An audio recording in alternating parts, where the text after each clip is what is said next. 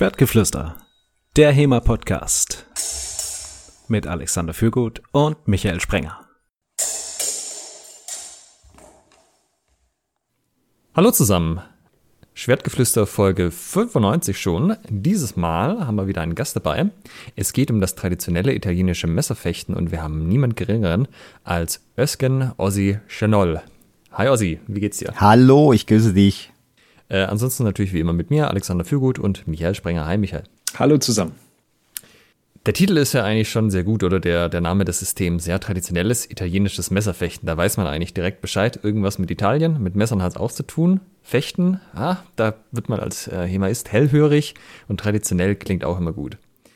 Was genau darf, was ist denn deine Einsatzerklärung, wenn dich jemand fragt, was du eigentlich machst? Äh, gute Frage. Also tatsächlich ist so, dass Messerfechten eher Duellfechten gemeint ist. Also es ist kein Selbstverteidigungssachen, die man so aus dem, aus dem, aus dem Werbung kennt. Es ist ein Duellsystem im Prinzip. Man duelliert sich damit. So könnte man das auf, auf einen Satz bringen, auf einen Nenner. Also Duell das heißt, mit Messer.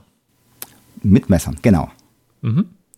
Also es wissen beide, dass ein Duell kommt. Es sind beide vergleichbar bewaffnet. Es wird keiner irgendwie in der dunklen Gasse überfallen, sondern es ist eigentlich klar, das geht jetzt gleich ab. Richtig, also das ist der, der Grundsatz. Es gibt natürlich auch äh, andere Stile, diese bäuliche Systeme, das dreckige System oder Straßensystem auch genannt. Das ist aber nicht ganz so das Traditionelle, was man so kennt. Gibt's aber auch. okay. Wir haben erfahren, du trainierst seit ähm, ungefähr 2001 und bis ab 2005 richtig eingestiegen, das System. Das sind ja jetzt auch schon 20 Jahre. Das ist eine ganz schön lange Zeit. Und du hast davor auch schon seit den, äh, du machst jetzt irgendwie seit 30 Jahren auch malaysischen Kung Fu. Also du bist ja, was so Kampfkunst angeht, durchaus eine ganze Ecke rumgekommen, oder? Kann man sagen, ja, 30, fast 30 Jahre. Ich habe ja mit Kung Fu angefangen, malaysisches Kung Fu, Rantai, in Nürnberg. Nein, stimmt nicht, in Regensburg angefangen, nach Nürnberg umgezogen. 15 Jahre lang eigentlich nichts anderes gemacht und äh, wie durch Zufall über Roberto eben zum italienischen Messer gekommen. Ja, genau. Roberto ist äh, Roberto Laura. Über den wird wahrscheinlich gleich noch zu reden sein. Aber vielleicht erzählst du uns und hören einfach mal, wie du selber denn zum italienischen Messer gekommen bist. Das war ja nicht ganz äh, so geplant oder nicht ganz freiwillig. Ja, ganz genau. Also ich war, eigentlich wollte ich Messer, ich, ich mag ja heute noch nicht äh, Messer. Also ich, ich mag keine Messer eigentlich. Der Grund ist, warum ich Messer mache, ist das, das ist vielleicht ambivalent oder ein bisschen ganz komisch äh, äh, paradox, aber Messer ist, ich mag die Messer nicht. Was ich mache, ist die Bewegung, die, die Strategien, die, die, die Taktiken, das ist, was mich, was mich unheimlich fasziniert. Aber gut, vielleicht mal zurück zu der Frage. Also es ist so, Roberto hat damals 2001 einen der ersten, ich behaupte mal der erste überhaupt in Deutschland Messer äh, nach Deutschland gebracht. Und ähm, ich habe da im Prinzip, aus Prinzip schon mit, äh, mit Messer nichts zu tun haben wollen. Aber der Roberto bräuchte immer Unterstützung im Seminar, äh, auf Workshop und dann, weil ich schon Roberto schon viel länger kenne, war ich immer dabei und habe einfach ausgeholfen. Also im Prinzip das Stöckchen hingehalten und Messer, äh, Messer so getan, als hätte ich gestochen. Und Roberto hat halt die Technik an mir gezeigt, die Lektionen und was man so alles gezeigt hat damals. Und ähm, als, aus freundschaftlichem Grund war ich einfach dabei einfach. Und irgendwann, nach zwei, drei Jahren, habe ich auch angefangen, gewisse Leute zu verbessern. Hey, nee, du musst es so machen, so machen. Nach zwei, drei Jahren habe ich gemerkt, hey, ich kann ja mehr, als ich dachte. Und ich glaube, im vierten Jahr habe ich gemerkt, äh, das, die Bewegungen machen Spaß. Und dann habe ich erst angefangen, eigentlich aus meiner Sicht heraus äh, Messer zu trainieren. Vorher war ich eigentlich nur mit dabei. so kann man das sagen. Woher kanntest du Roberto zu diesem Zeitpunkt dann? Äh, Roberto hat damals mit mir Cabalis Serrade Eskrima gemacht, also Eskrima-Art. Auch schon zehn Jahre habe ich da mit ihm damals äh, trainiert. Und Roberto ist halt dann irgendwann umgestiegen zum italienischen Messer und hat Serrade komplett, äh, komplett fallen lassen. Und äh, dadurch, dass wir natürlich befreundet sind, habe ich halt natürlich bei seinen Messersachen auch mitgemacht. So sind wir eigentlich dazu gekommen. Äh, kennengelernt habe ich, glaube ich, Roberto, ich glaube beim MBL Nikolaus Budo Lehrgang, äh, glaube ich, damals in Feuchheim. Beim Warriors, äh, Warriors, glaube ich, war das damals. Also ewig her. kann, kann also, nicht mal richtig sagen, was das her ist. Ja. Tatsächlich hatte, auch, hatte ich auch jetzt vom Roberto schon mal gehört, äh, bevor ich dich quasi das erste Mal irgendwo gesehen oder getroffen hatte, äh, glaube ich auch noch so zu Kampfkunstbord-Seiten, dass da halt irgendwie Videos rumgeschickt werden von dem, er hat ja einen YouTube-Kanal, glaube ich, unter Maestro Roberto, Roberto Laura. Ähm, und ja, da bin ich halt irgendwie drauf gestoßen. Ähm, aber so für die Leute, die jetzt nicht wissen, wer Roberto ist, wir haben es ihn ja schon ein paar Mal erwähnt. Was macht denn der ja. so oder was kann der oder was tut der? Der Roberto, äh, Roberto Laura ist mein Maestro, der äh, früher alles Mögliche, der kam, hat geboxt, hat Kickboxen gemacht, Wing gemacht, Serada gemacht, also der hat auch schon einiges gemacht und ist immer dort hängen geblieben, was ihm am meisten gefallen hat. Und äh, das war ihm damals ganz, ganz früh, als er in jungen Zeiten hat er, glaube ich, äh, Kickboxen gemacht, Boxen gemacht. Ich glaube auch, äh, wenn ich mich nicht irre, hat sogar Schwimmen gemacht, ich weiß nicht genau. Auf jeden Fall ist er beim Serrade irgendwie hängen geblieben und äh, hat das ziemlich lange gemacht. Und beim italienischen Messer, äh, ich, das kann ich gar nicht mehr beantworten, wie er dazu gekommen ist. Ich glaube, er kommt ja aus Italien als Italiener und äh, ist dann wahrscheinlich irgendwie durch Zufall irgendwie im Messer hängen geblieben. Ich, ich kann es dir gar nicht sagen. Also auf jeden Fall habe ich ihn halt wahrgenommen über eben diesen YouTube-Kanal und dass er da ja auch Videos über das italienische Messerfechten letztendlich gemacht hat. Ja. Und was ich faszinierend fand, war, dass das doch sehr anders ausgesehen hat als wie man sonst irgendwelche Messersysteme sieht. Also im, wenn man in so Kampfkunstkreisen unterwegs ist, begegnet einem das ja öfters, dass Leute irgendwie das neue coole Messersystem so posten. Aber das war ja schon sehr, sehr anders irgendwie. Und der, der ganze Ansatz im italienischen Messerfechten ist ein sehr anderer. Ja. Und ähm, ich muss an dieser Stelle auch ehrlich gestehen, ich hätte das jetzt eher eingeordnet in die Ecke, das funktioniert wahrscheinlich nicht so richtig, Knorke, bis ich das mal mit dir einfach ausprobieren konnte. Und dann so, hm, das funktioniert irgendwie alles ganz schön gut. Das hat mich doch äh, ziemlich positiv überrascht, muss ich sagen. Das glaube ich dir. Mir ging es genauso. ich ich habe ja 15 Jahre lang vorher malaysisches äh, oder, oder philippinisches Messer gemacht, bis ich Roberto kennengelernt, äh, Roberto mit dem äh, Messer kennengelernt habe. Dann, ich habe 15 Jahre lang schnittlastige Sachen gemacht und dann kam irgendwann mal Roberto mit einem einzigen Stich. Egal was ich gemacht habe beim Schneiden, mit einem Stich ist er halt durchgekommen. Das, da habe ich gemerkt, okay, gar nicht so schlecht. Wir haben dasselbe Problem gehabt. Roberto und ich, wir haben die ersten Maestros, die wir begegnet sind, die sind rumgesprungen wie Affen. Zumindest hat das uns für, für uns so den Eindruck vermittelt. Aber alles hatte seinen Sinn und Zweck. Und äh, ich habe mich damals ja geweigert, mich so zu bewegen, weil das sah für mich so sehr, sehr feminin aus und sehr tänzerisch. Und tatsächlich ist es so, dass diese Tarantella-Tänze, die man so kennt, so eine Art Tanzen ist. Also du tanzt quasi mit dem Messer und dieses Tanzen hat Sinn und Zweck. Und äh, nur mal als Beispiel, als technische Sache, äh, beim apulischen Messer zum Beispiel, es gibt ja ganz, ganz unterschiedliche Messerarten, genuesisch, apulisch, sizilianisch. Und beim apulischen ist es oft so, dass man Messer sehr gern offen hält. Also nicht vor dem Mann als Schutzschild, sondern offen hält in eine Richtung. Der Grund ist, ich sperre eine, eine Sache komplett weg. Das heißt, ich muss das Messer im Prinzip, wenn ich das Messer rechts oder links von mir halte, links von mir halte und dann äh, muss ich als Verteidigung das Messer nur einmal gerade nach vorne ziehen. Dagegen, wenn ich in der Mitte habe und der fintiert mir, muss ich erst aufmachen und wieder zumachen. Das heißt, ich bin in der Regel tatsächlich einen Schritt schneller als jeder andere, der sein Messer in der Mitte hält, als zuhält. Im Verhältnis jetzt, nur mal als Beispiel jetzt. Und ja, das ist ja, ist ja dieses Blößen geben, was man in vielen HEMA-Quellen auch finden, dass ich mir halt bewusst eine Blöße gebe, dass ich ungefähr abschätzen kann, wo er hinkommt und da halt nicht vier verschiedene Sachen zur Auswahl hat. Richtig, genau. Genau das ist es. Ich mache gleich eine, die Hälfte der, äh, der Wege, der machen könnte, zu. Und dann auch noch mein Mensur, das ist ja dieses Mensur-Spiel, ist eine der wichtigsten Sachen. Und wenn ich das Mensur-Spiel mit dem offenen Blösenhalten auch noch beherrsche, bin ich eigentlich schon gut vorbereitet. Und damit kann ich schon kämpfen. Und es endet ja im Endeffekt äh, äh, ganz einfach. Das Messersystem der italienischen Messerkünste ist ja, an einem Wochenende ist man durch ganz schnell gemacht. Das Problem ist halt natürlich, nur weil man weiß, kann man es noch lange nicht. Die Mensur, das ja. Spielchen, also das ist immer das Problem. Und es endet immer, immer mit dem Stich. immer mit dem Stich. Also es, äh, äh, das Ziel ist immer, das Stich, den Stich anzubringen und sich zu entfernen. Das ist das Ziel. Egal was, welcher Stil. Immer den Stich und weg. Das heißt, es ist ja aber ein, ein Duellsystem. Ähm, für welche Art Messer. Also wir kennen ja jetzt zum Beispiel aus den ähm, deutschen Quellen des Mittelalters so das lange Messer, was irgendwie so ja. mal 50 Zentimeter bis ein Meter ist, je nachdem. Ähm, genau. Und äh, das, das System ist aber eher für wirklich kürzere Messer ähm, gedacht. Kommt drauf an, was man darunter versteht. Oder genau, ja, jetzt, jetzt sagen, kommt die Frage. Ja. Jetzt kommt die Frage, was, was ist sozusagen die Waffe, von der wir hier reden, wenn wir über traditionelles italienisches Messer reden? Also die Waffe, meine, meine kürzeste Waffe ist äh, 38 Zentimeter lang. Ah ja. Und das sind in der Regel Klappmesser. Wenn man die ausklappt, sind die 38 Zentimeter lang.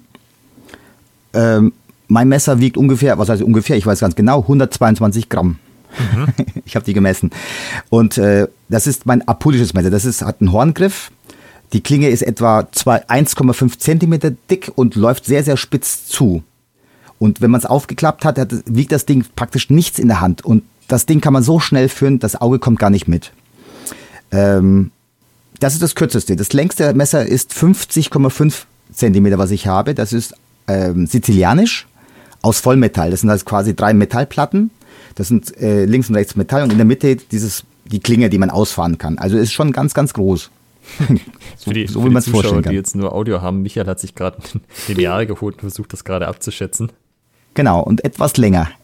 Ungefähr 55, also 50,5 ist mein längstes Messer. Das, mit dem ich arbeite, ist ungefähr 38 bis 32, also beziehungsweise mein zweites äh, sogenannte Sperlingszunge. Das ist wirklich, das Ding hat 1,5 Zentimeter Klingenstärke, läuft sehr, sehr schmal zu, äh, ist 44 Zentimeter lang. Wie ist da der Anteil Griff zu Klinge? Halb, halb. Also wenn man das zusammenklappt, ist es praktisch ungefähr halb, halb. Aha, okay. Also das, sind das irgendwie Messer, die man für andere Dinge verwendet hat und dann halt dabei hatte? So ein, ich bin ein Hirte und habe halt so einen Hirtenstock und ein Hirtenmesser dabei? Oder sind das jetzt schon welche, die tatsächlich für das Duell geschaffen sind? speziell für das Duell. Ich, ich vermute das Duell. Ich habe tatsächlich mal, ähm, also Schnitte sind in der Regel teilweise gar nicht gewünscht oder gar nicht erlaubt. In mhm. Sizilien ist zum Beispiel in Konventionen beim Duellen ist es gar nicht gewollt, dass man wirklich schneidet. Schon gar nicht zum Körper, Hand oder gar zu Gesicht. Also das ist ja gar nicht gewollt. Man will ja beim Duellieren tatsächlich stechen und dann auch noch zur Brustseite, also nicht nach hinten. Aber das sind so unterschiedliche Konventionen. Tatsächlich habe ich aber auch festgestellt, Schneiden ist auch schwierig mit den Teilen, weil die relativ, äh, dieser Verschlussmechanismus in der Mitte, beziehungsweise diese, äh, wie nennt man das in der Mitte, wo, wo das Ding sich bewegt. Scharnier, genau. So fest sind die nicht. Ich habe tatsächlich beim Österreich, in Österreich bei Ars Gladi war das, glaube ich, beim Herbert Schmidt habe ich ein Seminar gegeben und die haben so ein, so ein Schwein dahin gehängt. 150 Kilo Schwein. Und da habe ich so Schnitte probiert. Das Ding hat sich dann nach hinten durchgeklappt. Das heißt, tatsächlich ist so, dass Schneiden gar nicht, äh, gar nicht gewollt ist, sondern die Schnitte sind so als Finden gedacht. Ich tue so, als würde ich schneiden, damit er sich irgendwie bewegt, damit ich auf meinen Stich hinkomme. Man kann mhm. natürlich schneiden, geht, selbstverständlich, aber es ist kein Bovi-Messer, der 5, 6 Zentimeter Klingenstärke hat, wo man auch so eine Hackbewegung machen kann. Es geht wirklich darum, dass ich möglichst schnell einen Schnitt andeute, oder auch wirklich mache, aber es wird nicht so viel bringen. Deswegen heißt ja auch überall, also man, li man liest ja nur Messerstecherei, man liest ja nicht Messerschneiderei oder so. Ja, also es geht wirklich nur um den Stich. Man findet ja äh, oft, also wenn man im Internet rumsurft, findet man ja ganz, ganz schlimme Bilder in Krankenhäusern, die Menschen landen, wo sie geschnitten sind, ganz, ganz schlimme Verletzungen und so. Man sieht aber kein einziges Bild von einem Stich. die sind alle tot. Also insofern, äh, es geht wirklich um den Stich. Also beim Duell, natürlich kann man auch bis zum ersten Blut und sowas, äh, aber in der Regel ist es halt so, ein Duell hat immer eine, eine Auswirkung. Äh, die hat eine Aus, also Ehre zu verteidigen oder Weibergeschichten hat, gab es früher mit Sicherheit auch ganz oft. Und dann will man sich halt wirklich bis zum Tod dann äh, quasi duellieren. Und äh, deswegen ist der Schneid, das Schneiden gar nicht so populär. Ich sage es auch bei meinen meisten, wenn ich jetzt zum Beispiel ähm, unterwegs bin mit Holz oder mit so Softies. Es gibt ja so Softies, so, wie nennt man die, die Simulatoren. Wenn man mit denen trainiert und Schneidbewegungen macht und selbst wenn man schneidet, spürt man ja nichts. Es ist ja fast nichts, es bewegt sich nicht. Also diese Realität kommt ja nicht drüber. Die Leute haben ja keine Angst vor dem echten Schnitt. Mhm. Also lässt man gleich die Schnitte weg. Wo, wozu dann üben, wenn man nichts erreichen kann damit? Also bleibt man beim Stich. Und so mache ich das auch gerne. Jetzt hast du es schon angesprochen, das Duellsystem hat als dedizierten Zweck, jemanden vom Leben zu trennen, sozusagen. ja. Also es war nicht nur irgendwie, ähm, wir haben ja auch Folgen übers Duellwesen gemacht in, ähm, in, in, Deutschland und dort war es ja eben mehr die Ehre wiederherstellen und wo es einfach darum ging, teilweise, man hat das Duell durchgeführt und jetzt ist aber auch wieder gut. Ähm. Beim traditionellen italienischen Messer war dann nicht gut. Habe ich das jetzt richtig verstanden?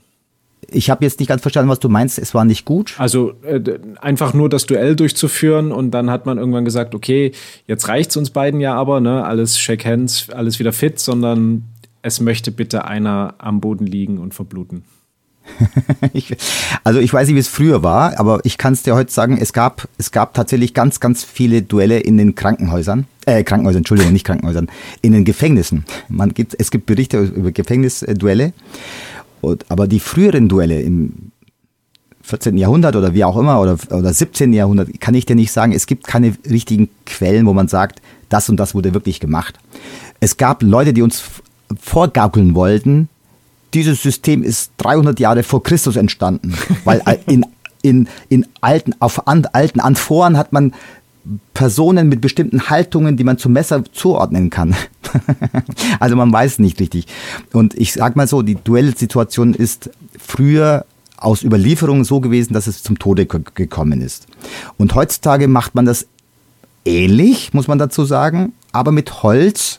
Also man nimmt Holz, äh, Rundhölzer, schlägt vorne Nägel rein und zwickt die ab einen Zentimeter so ab, sodass man tatsächlich einen Stich Stich äh, verpassen kann, aber nicht zum tödlichen Stich.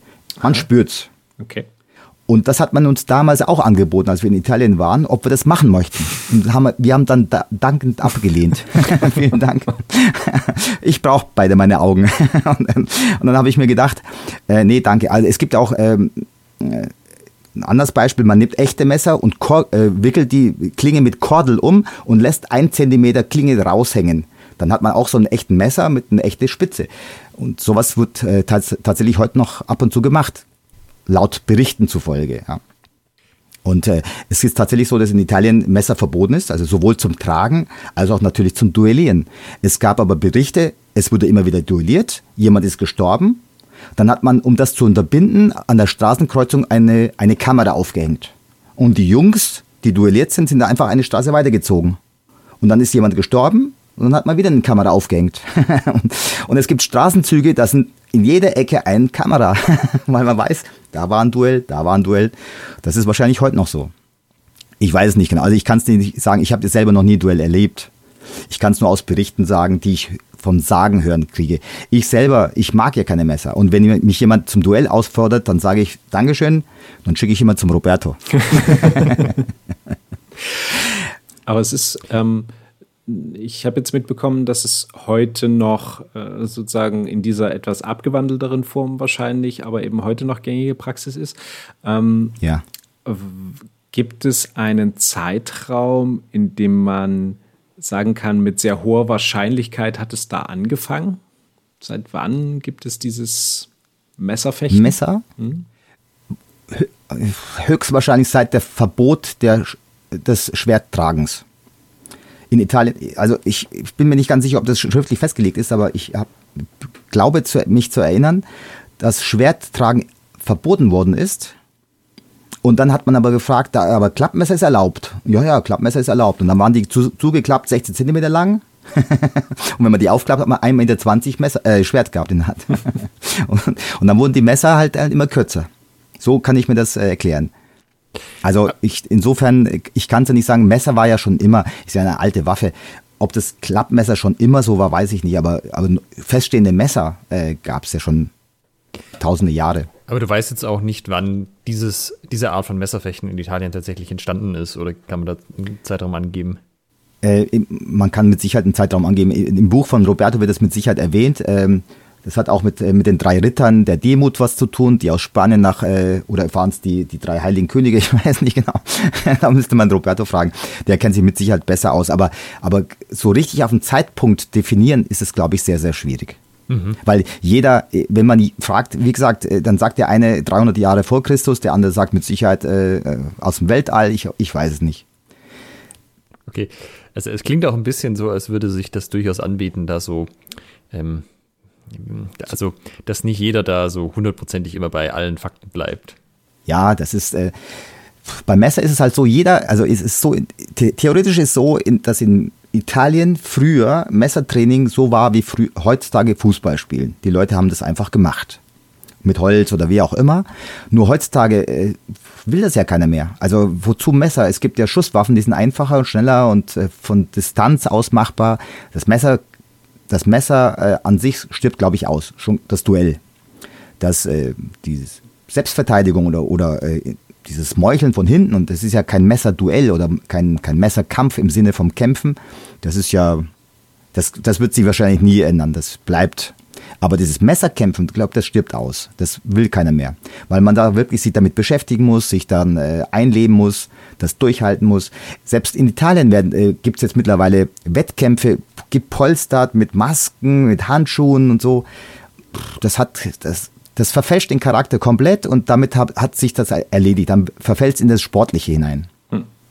Aber jetzt äh, habe ich jetzt den Faden verloren. Ich erzähle oft, äh, ich äh, antworte auf Fragen, die noch gar nicht gestellt sind. ja, wir, wir nähern uns der, der spannenden Frage Messer und Selbstverteidigung. Ja. Ähm, das, was ihr macht, ist ein Duellsystem. Ähm, Alex hat es vorhin beschrieben, beide wissen Bescheid, beide haben die mehr oder minder gleiche Waffe und äh, beide wissen, worauf sie sich einlassen. Und dann geht's los. Ja. ähm, das ist ja etwas anderes als das, was jetzt heute in vielen, ja, was so als landläufig Selbstverteidigungskurs gegen Messerangriffe äh, angeboten wird. Ja. Ähm, gibt es dazu überhaupt ähm, etwas in, in, dem, in dem italienischen System, also dass man sagt, okay, wenn dich einer irgendwie so bliblablub angreift, dann machst du das und das? Oder wie stehst du dazu?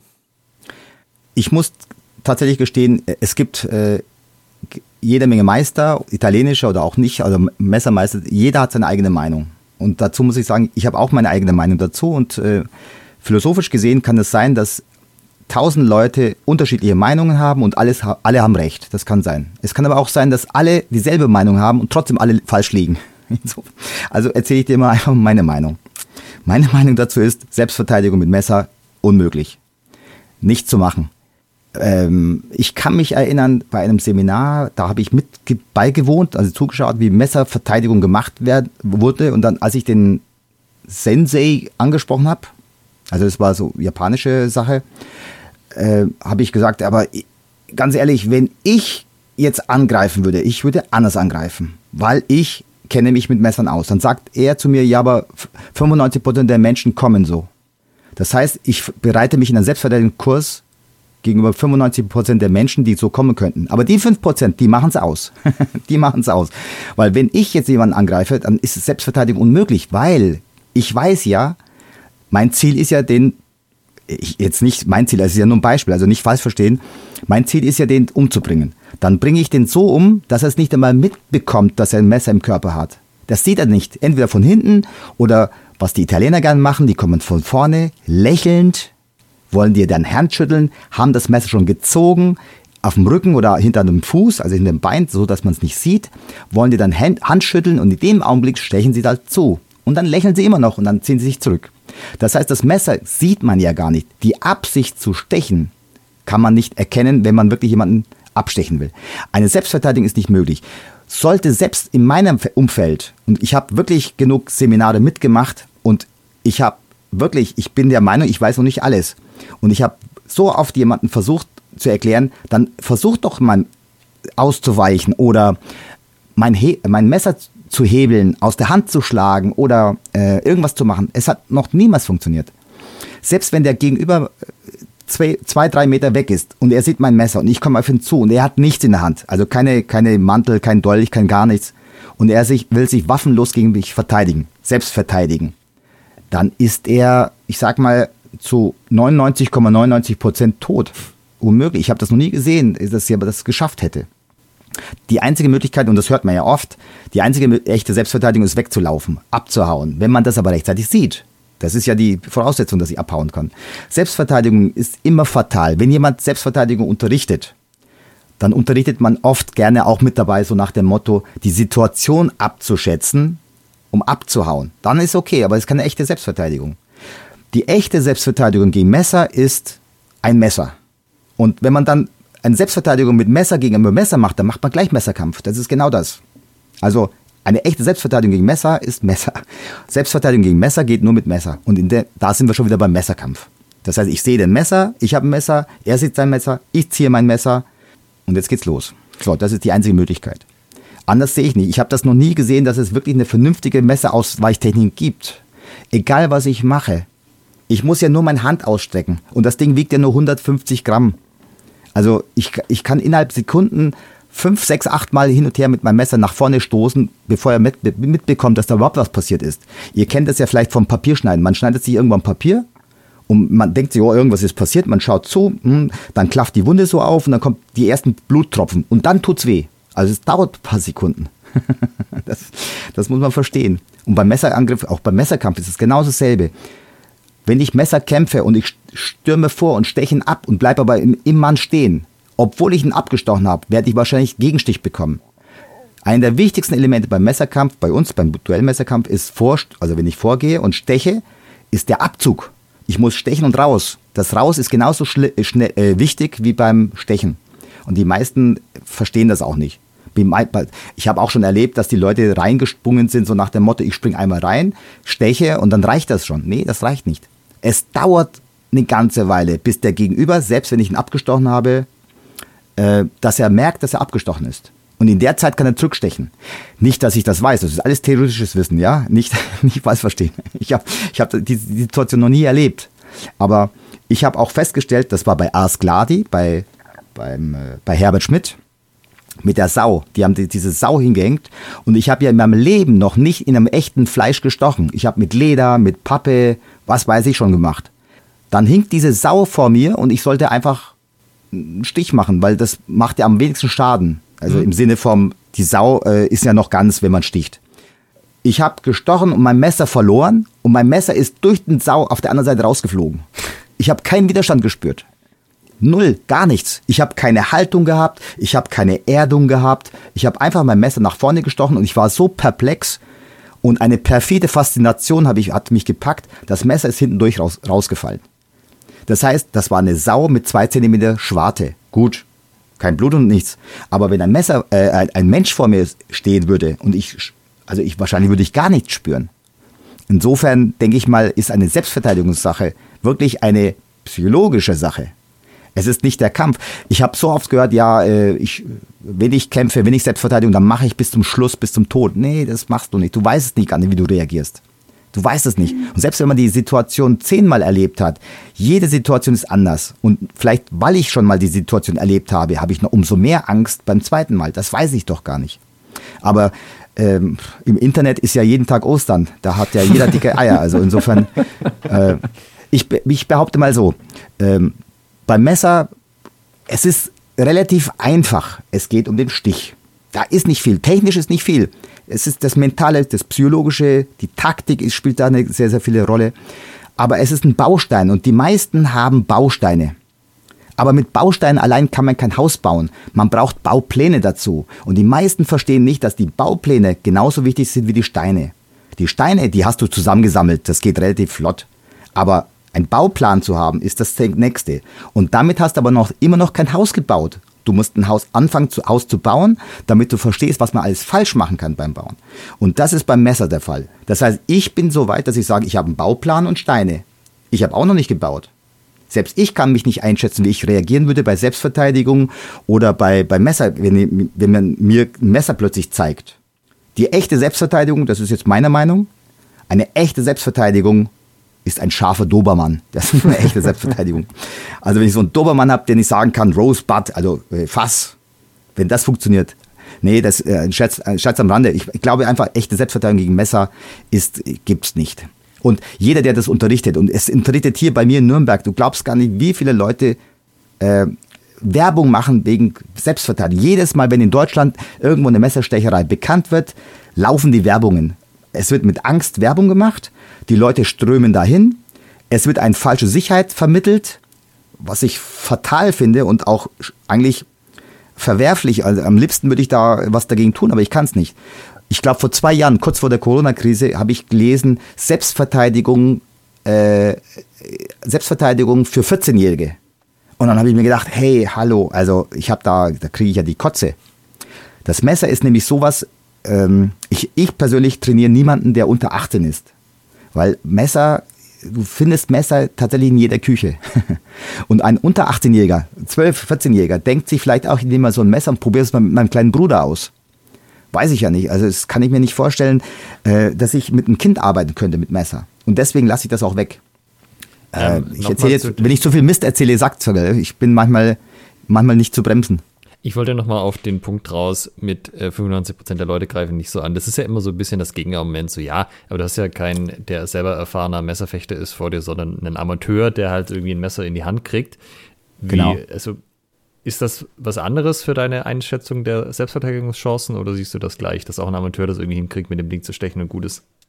In der Regel ist so, dass der Amateur, der vielleicht äh, noch niemals in seinem Leben Messerkampf gehabt hat, hat weniger Angst, kennt die Situation nicht, kann die schlecht einschätzen und riskiert einfach vielleicht mehr, mhm. riskiert auch sein eigenes Leben und sticht mich dann dabei ab. Vielleicht. Es kann aber auch sein, dass der Gegenüber keine Ahnung hat, vor Angst zittert und gar nichts macht. Ich weiß es nicht. Es kann sein, dass mir äh, gegen, äh, heutzutage steht man ja nicht einen gegenüber, sondern in der Regel mehreren gegenüber und einer zieht ein Messer raus und ich ziehe mein Messer raus und dann geht, äh, der wollte aber gar nichts von mir und jetzt muss er sich gegenüber seinen Freunden vielleicht selbst behaupten, weil jetzt kann er schlecht, schlecht sein Messer zurückstechen, keine Ahnung, das sind ja die Jugendlichen meistens. Also die Situation ist nicht einschätzbar, unmöglich. Und ich bin der Meinung, jemand, der mit Messer rumhantiert und äh, Leute bedroht, der kann ja nicht ganz normal ticken. Also ich kann mir nicht vorstellen, Messer, Messerkampf, wer sich wirklich mit Messerkampf so auseinandersetzt, so nach dem Motto, ich will jetzt jemanden abstechen oder ich will jetzt einen Messerkampf sehen, wie das wirklich funktioniert, ist aus meiner, meiner Warte äh, nicht alle Tassen im Schrank, nicht alle Messer an der Glocke. In den meisten Fällen werden die Leute ja wahrscheinlich relativ schnell dann äh, im Gefängnis landen. Also das ist der Endeffekt. Frei, ne? Richtig, egal was passiert, selbst wenn ich mich selbst verteidige, dann heißt es, warum haben Sie ein Messer dabei? Oder Sie sind ja ein Könner, Sie müssten das so besser abschätzen. Ich habe keine Ahnung, wie das ist mit der Polizei. Hinzu kommt, dass die meisten Messerstechereien, was man ja hört, nicht mit Messer gemacht werden, sondern mit Schaumdreher, mit Schaummesser, äh, mit Schaumzieher, Schaumdreher.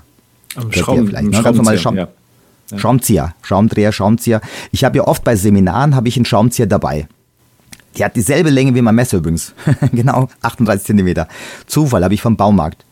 Und damit kann ich genauso umgehen, als hätte ich ein Messer in der Hand. Habe ich übrigens auch beim, bei der Sau in, bei äh, Ars Gladi gemacht. Das Ding geht genauso in den. Es poppt ein bisschen, es macht plopp, geht aber genauso in die Sau rein. Also es ist schon fatal. Das heißt, ein Schraubenzieher kann ich überall mit rumschleppen, weil es ein Werkzeug ist. Und ich kann genau dasselbe machen wie mit Messer. Deswegen glaube ich nicht, ich glaube nicht an Selbstverteidigung. Wenn jemand wirklich der Meinung ist, er kann sich selbst verteidigen, dann würde ich das gerne mal ausprobieren. Also nicht mit Echtmesser, sondern einfach mit Holz oder mit so einem Ding. Oder wenn jemand glaubt, er kann mir die Waffe aus der Hand äh, hebeln. Das würde ich gerne sehen. Ich war, ich habe wirklich, ich habe versucht mitzumachen bei Leuten. Äh, wo war das? Amerikanische Stile oder wie auch sie alle. Äh, äh, äh, Jet Kondo und so. Die wollten mir alle die Hand äh, aus der Hand das Messer abdrehen, aber es geht nicht. Also wenn ich das Messer locker durch die Handgelenke, wie es halt beim italienischen Messer ist.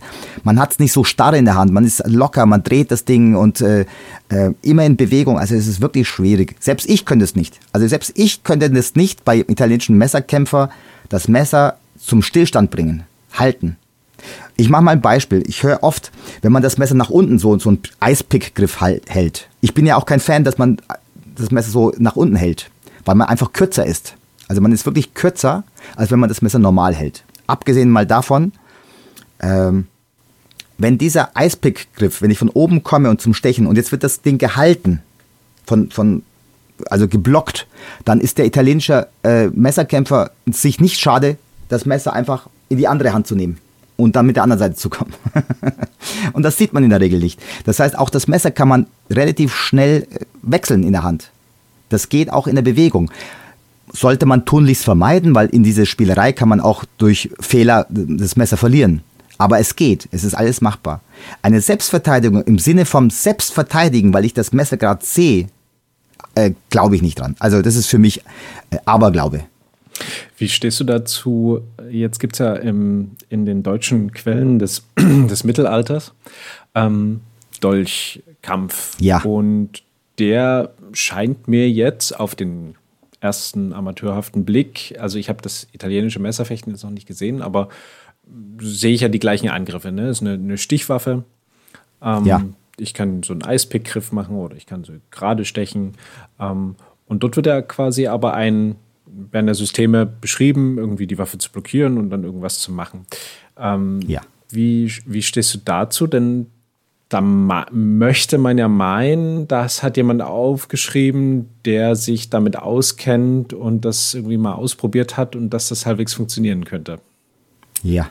Tatsächlich hatte ich auch so eine Art kleine Diskussion mit Alex Kiermeier des, des, diesbezüglich. Es gibt tatsächlich italienische Messermeister, die das auch unterrichten. Sowas gibt's auch. Es ist nur meine persönliche Also Erfahrung. Der Eisbegriff, meinst du? Den Eisbegriff, genau. Das gibt, es gibt äh, auch in, in unserer Schule diesen Eisbegriff. Äh, es ist nur sinnlos, weil ich, wenn ich den normalen Messer normal halte, bin ich einfach länger. Erstens. Zweitens, die Möglichkeit mit dem Eisbegriff ist einfach geringer. Ich muss in den Mann hinein, damit ich das Ding anbringen kann. So, das ist das Erste. Bei dem historischen Fechter glaube ich einfach, dass es nichts damit zu tun hat, dass man wirklich so gekämpft hat, sondern es hat der, der Gegenüber hat einen Harnisch, Rüstung. Ich brauche Wucht. Irgendwie so richtig, also wo ich wirklich meine Kraft aufwenden muss. Deswegen kann ich mir das gut vorstellen, dass es funktioniert.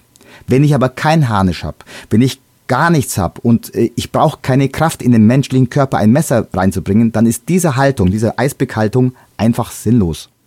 Brauche ich nicht. Ich weiß nicht, für was. Es macht mich schwächer, es macht mich kürzer, es macht mich einfach ähm, immobiler. Also ich bin weniger mobil da, dadurch. Man kann es machen. Es gibt italienische Berichte, ich sage mal Hörensagen, für Gefängnisse. Wenn ich Handschellen habe, dann ist dieser Eisbegriff natürlich sinnvoll. dann kann ich mit beiden Händen mit dem Eisbegriff wenigstens ein bisschen arbeiten, weil das normale Halten nicht geht. Es ist wirklich schwierig. Das müsste man probieren. Eisbegriff, ja. Also kann ich davon, davon ausgehen, dass ich, wenn ich Gefängnis bin oder Handschellen habe und zufällig an ein Messer rankomme, dann ist dieser Eisbegriff okay. Da gibt es auch Techniken dafür, habe ich auch äh, gelernt.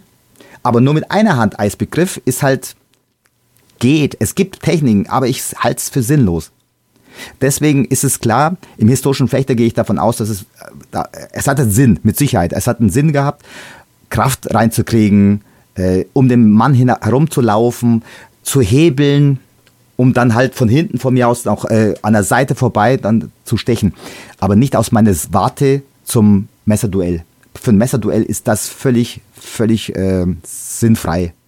Also ich würde es nicht empfehlen. Und was mir jetzt noch nicht ganz klar ist, warum, also du meintest ja, Selbstverteidigung gegen Messer funktioniert nicht, du brauchst ein eigenes Messer. Ähm, aber was ist sozusagen der Trick dann? Ist es dann, dass der andere sich denkt, ah, das überlege ich mir mal nochmal, wenn der andere auch ein Messer hat? Ist das die Selbstverteidigung dran oder ist es, äh, weil man dann tatsächlich auch besser agieren kann, weil man auch auf die Offensive gehen kann? Äh, Wie meinst du genau, wenn ich jetzt äh, Messer ziehe und der andere auch, oder wie? Ja, du meintest ja, Selbstverteidigung unbewaffnet gegen Messer kannst vergessen. Die Selbstverteidigung gegen Messer Genau. ist selbst ein Messer zu haben. Und Genau. genau. Wie, wie hilft mir denn das Messer, wenn ich vielleicht gar nicht so unbedingt Lust auf den Kampf habe an der Stelle? Wenn ich keine Lust habe, dann sollte ich das Messer nicht ziehen. Ganz einfach. Es, also es ist so, bei Selbstverteidigung, ich gehe davon aus, es ist jetzt mal einfach menschliches Bedürfnis. Jemand, der mich abstechen will, sticht mich ab. Ende. Da habe ich keine Chance. Jemand, der was von mir will, aber nicht mich abstechen will, der zieht das Messer und sagt, was er will. Weil sonst, wenn er mich abstechen wollen würde, Würdest kann er mich abstechen und von meiner Leiche alles nehmen, was er braucht. Also gehe ich von psychologischen aus, er zieht das Messer, weil er was von mir will. So, dann gebe ich ihm das. Das ist, dann gebe ich ihm alles, was er will. Oder ich hau ab. Ich versuche nicht, weil ich ein Messer zufällig dabei habe, das Messer zu, zu ziehen und dann mich selbst zu behaupten. Das würde ich nicht machen. Wenn ich aber das Messer ziehe, dann ist das Sinn und Zweck, das Ding auch einzusetzen. Es macht kein, oh, es kann sein, dass er mir mit Messer bedroht, ich ziehe mein Messer und er haut dann ab. Das wäre natürlich das Optimale, dann okay. Weiß ich aber nicht. Ich, weil ich davor auch Angst habe, in so eine Situation zu kommen, trage ich bei mir niemals Messer. Ich, ich, ich trage kein Messer. Es gibt äh, Freunde von mir, auch ähm, Schüler von mir, die Messer tragen, weil sie sich befürchten, dass sie eventuell in die Situation kommen, dann müssen sie verteidigen können. Ich eben genau umgekehrt. Ich bin der Meinung, wenn ich in die Situation komme, kann ich mich sowieso nicht verteidigen oder eben er zieht das Messer, weil er was von mir will, dann gebe ich ihm das. Aber ich ziehe nicht das Messer, weil ich Familie verteidigen will. Und also, es gibt ja Leute, die sagen, ich habe das Messer, um meine Familie zu verteidigen oder meine Frau zu verteidigen oder meine Kinder zu verteidigen. Wenn jemand jemanden abstechen will, dann ist mit Verteidigung nicht möglich. Der sticht das ab und fertig. Also ich habe einfach Angst mit Messer. Das ist wirklich so. Ich habe Angst, Messer ziehen zu müssen und dann auch noch einsetzen zu müssen. Man wird nicht mehr glücklich hinterher, egal was, wie es ausgeht. Man wird hinterher nicht mehr glücklich. Und deswegen trage ich bei mir kein Messer. Und wenn ich Messer ziehe und ich muss kämpfen, dann kämpfe ich wirklich um, um, den, um diesen Einstich. Ich bin mir bewusst, ich werde jede Menge Schnitte bekommen. Das ist mir bewusst. Das muss man wissen. Man kriegt Schnitte, also man kommt nicht äh, ungeschoren davon, sage mir. Du wirst Schnitte bekommen. Die Frage ist, wer überlebt das Ganze? Und deswegen würde ich das halt auf dem, in einem Selbstverteidigungsduell würde ich halt äh, verzichten wollen. Es gibt übrigens auch äh, mein mein apulisches Messer hat oben zugeklappt, sogenannte Bart, äh, äh, so Metallbart an der Klinge.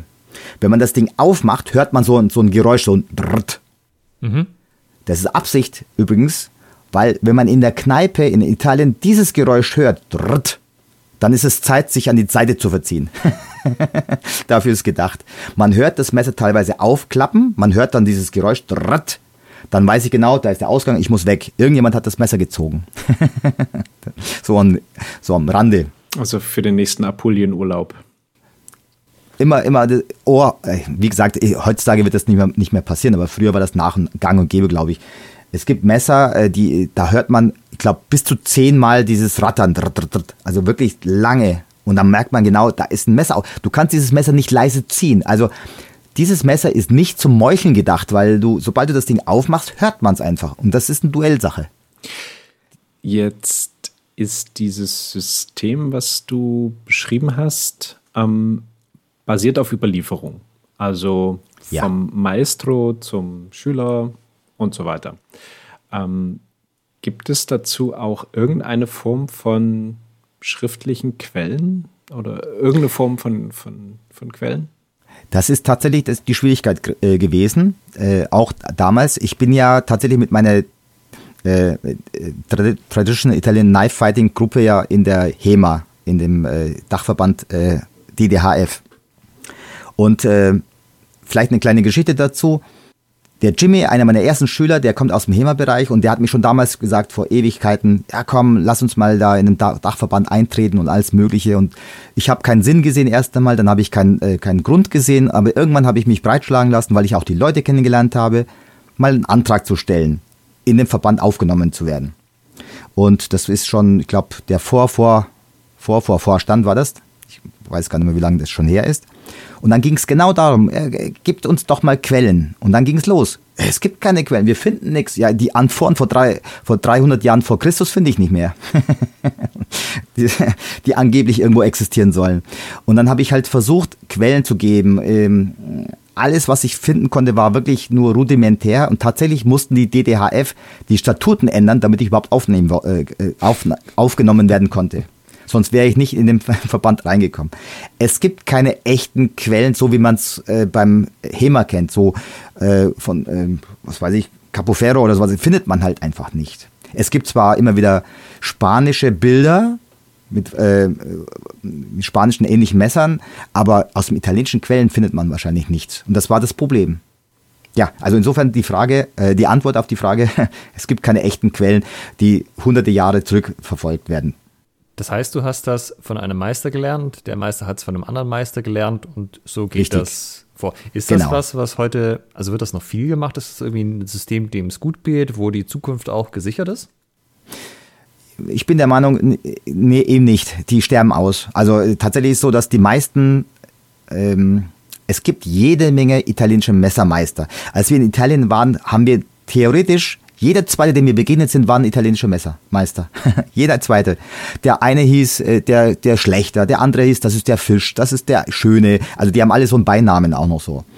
Äh, und ähm, dadurch, dass die Jugend heutzutage mehr sich im Wettkampf messen will oder mehr Fußball spielen will, wird das nicht mehr so richtig so erfahre ich das, ja, wird das nicht mehr so, so richtig äh, umgesetzt. Und deswegen gehen die Messermeister jetzt raus aus Italien.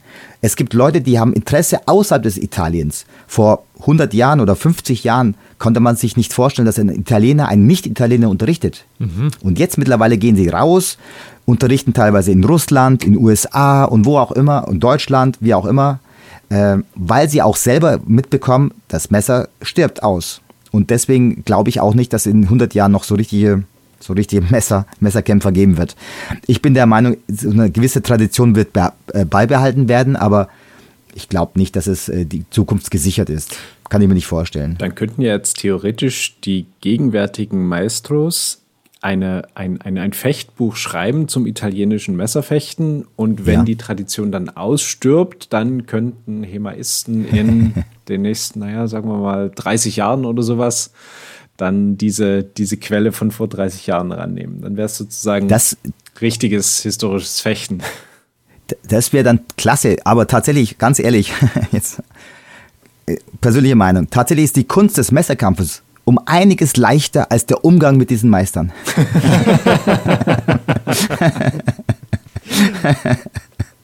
Jeder Meister hat eine besondere Art, ein Talent. Da, deswegen aus äh, Gründen der Diskretion möchte ich keinen Namen nennen, weil es gibt Meister, die sagen, äh, warum hast du mich erwähnt? Und andere, warum hast du mich nicht erwähnt? Deswegen nenne ich mal keinen Namen. Aber es kann durchaus passieren, dass man ein Jahr hinfährt, im ersten Jahr, etwas unterrichtet bekommt, das übt, nach, äh, im zweiten Jahr kommt und sagt plötzlich, was ist denn das für ein Scheiß? Es hat sich alles wieder geändert. Plötzlich darfst du nicht mehr nach links, sondern musst rechts.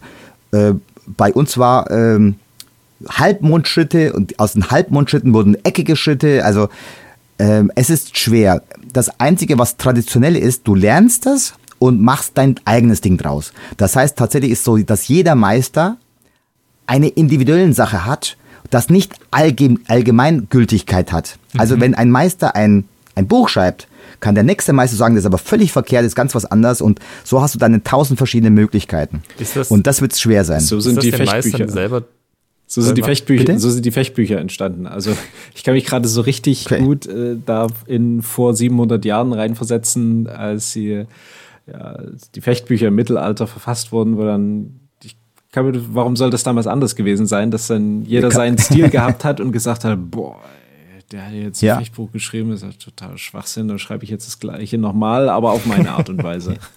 ja, kann, kann gut sein. Ja, würdest du sagen, also ist das den Meistern selber bewusst? Oder sagt, sagt jeder von denen, nee, nee, meins schon das, das einzig wahre?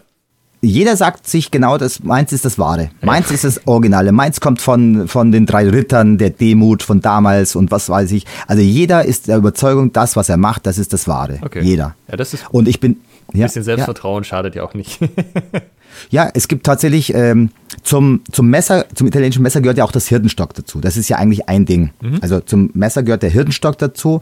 Nur der Hirtenstock ist ein bisschen verkommen oder beziehungsweise ein bisschen in Ver Vergessenheit geraten die alten Meister haben ja die Leute erstmal ewig lang Hirtenstock trainieren lassen, dann, bis man zum Messer kommt. Verschiedene Gründe. Vom Hörensagen weiß ich, dass man sich beweisen muss, dass man erstmal mit Hirtenstock lange trainieren muss, also Ausdauer zeigen muss, damit man überhaupt Messer trainieren kann. Andere wiederum sagen, du musst mit dem Hirtenstock trainieren, damit du die, die, den, äh, die Kraft und Rhythmus des Stockes zum Messer übertragen kannst, weil das fast eins zu eins ist. Ähm, und es gibt heute noch äh, kleine kleinere Duelle zwischen zwei Schulen. Also man demonstriert gewisse, gewisse Sachen gegenüber. Und da sieht man eigentlich, wenn es um Kampf geht, das ist meine Beobachtung, es läuft, also es läuft immer auf dasselbe hinaus. Das heißt, manche sind ein bisschen tiefer, manche sind ein bisschen höher, manche spielen ein bisschen, manche springen ein bisschen mehr. Aber im Endeffekt, wenn es dann zum Kontakt kommt, dann sind die alle gleich. Also es gibt, es gibt nur den Schnitt und den Stich. Es gibt nichts anderes das, von außen sieht man das vielleicht nicht so ganz, aber sobald man wirklich sieht, wie die Leute zusammenkommen und wirklich miteinander kurz, es ist, es ist ja keine langen, keine langen äh, Kampfszenen, wie man im Fernsehen kennt, sondern wirklich relativ kurze Geschichten, da sind die alle gleich. Es bleibt beim Schnitt und Stich. Das war's. Egal, ob ich jetzt gerade stehe oder seitlich profiliert stehe, spielt keine Rolle. Und deswegen glaube ich auch, äh, ähm, ich glaube, die Tradition ist auch so, dass man sagen kann, ich lerne von einem Meister und das, was ich schon von woanders her kenne, kann ich auf jeden Fall mit reinbringen. Das kann ich machen, das ist erlaubt. Und deswegen verfälscht jeder Meister oder jeder Schüler das vom Meister. Also man kann es nicht wieder erkennen. Ja, okay. Das ist, ja. Aber es wäre toll, wenn, wenn man ein paar, Bü deswegen hat wahrscheinlich Roberto schon die Bücher geschrieben, weil er genau weiß, in 100 Jahren ist der. ja, so ist es. Jetzt hast du gerade gesagt, äh, man kann es wiedererkennen. Und du hast äh, im HEMA ja auch Sachen wiedererkannt, wo du sagst, oh ja, das gefällt mir, das ist ja fast wie Messerfechten. Genau. Ähm, nämlich das, äh, das Small Sword, also quasi den Hofdegen und äh, Rapier.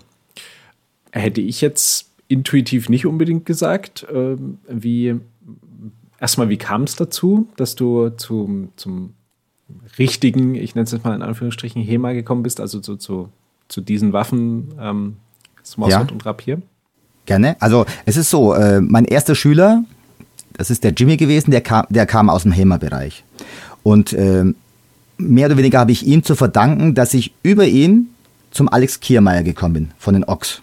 Alex Kiermeier ähm, ist ja bekannt, dass äh, der, kennt, der kann, kann alles und kennt jeden äh, und mittlerweile ein guter Freund. Und als ich ihn besucht habe, hat, wollte er mir seine Waffenkammer zeigen. Und dann habe ich mir gedacht, ja, gerne, schauen wir uns mal an.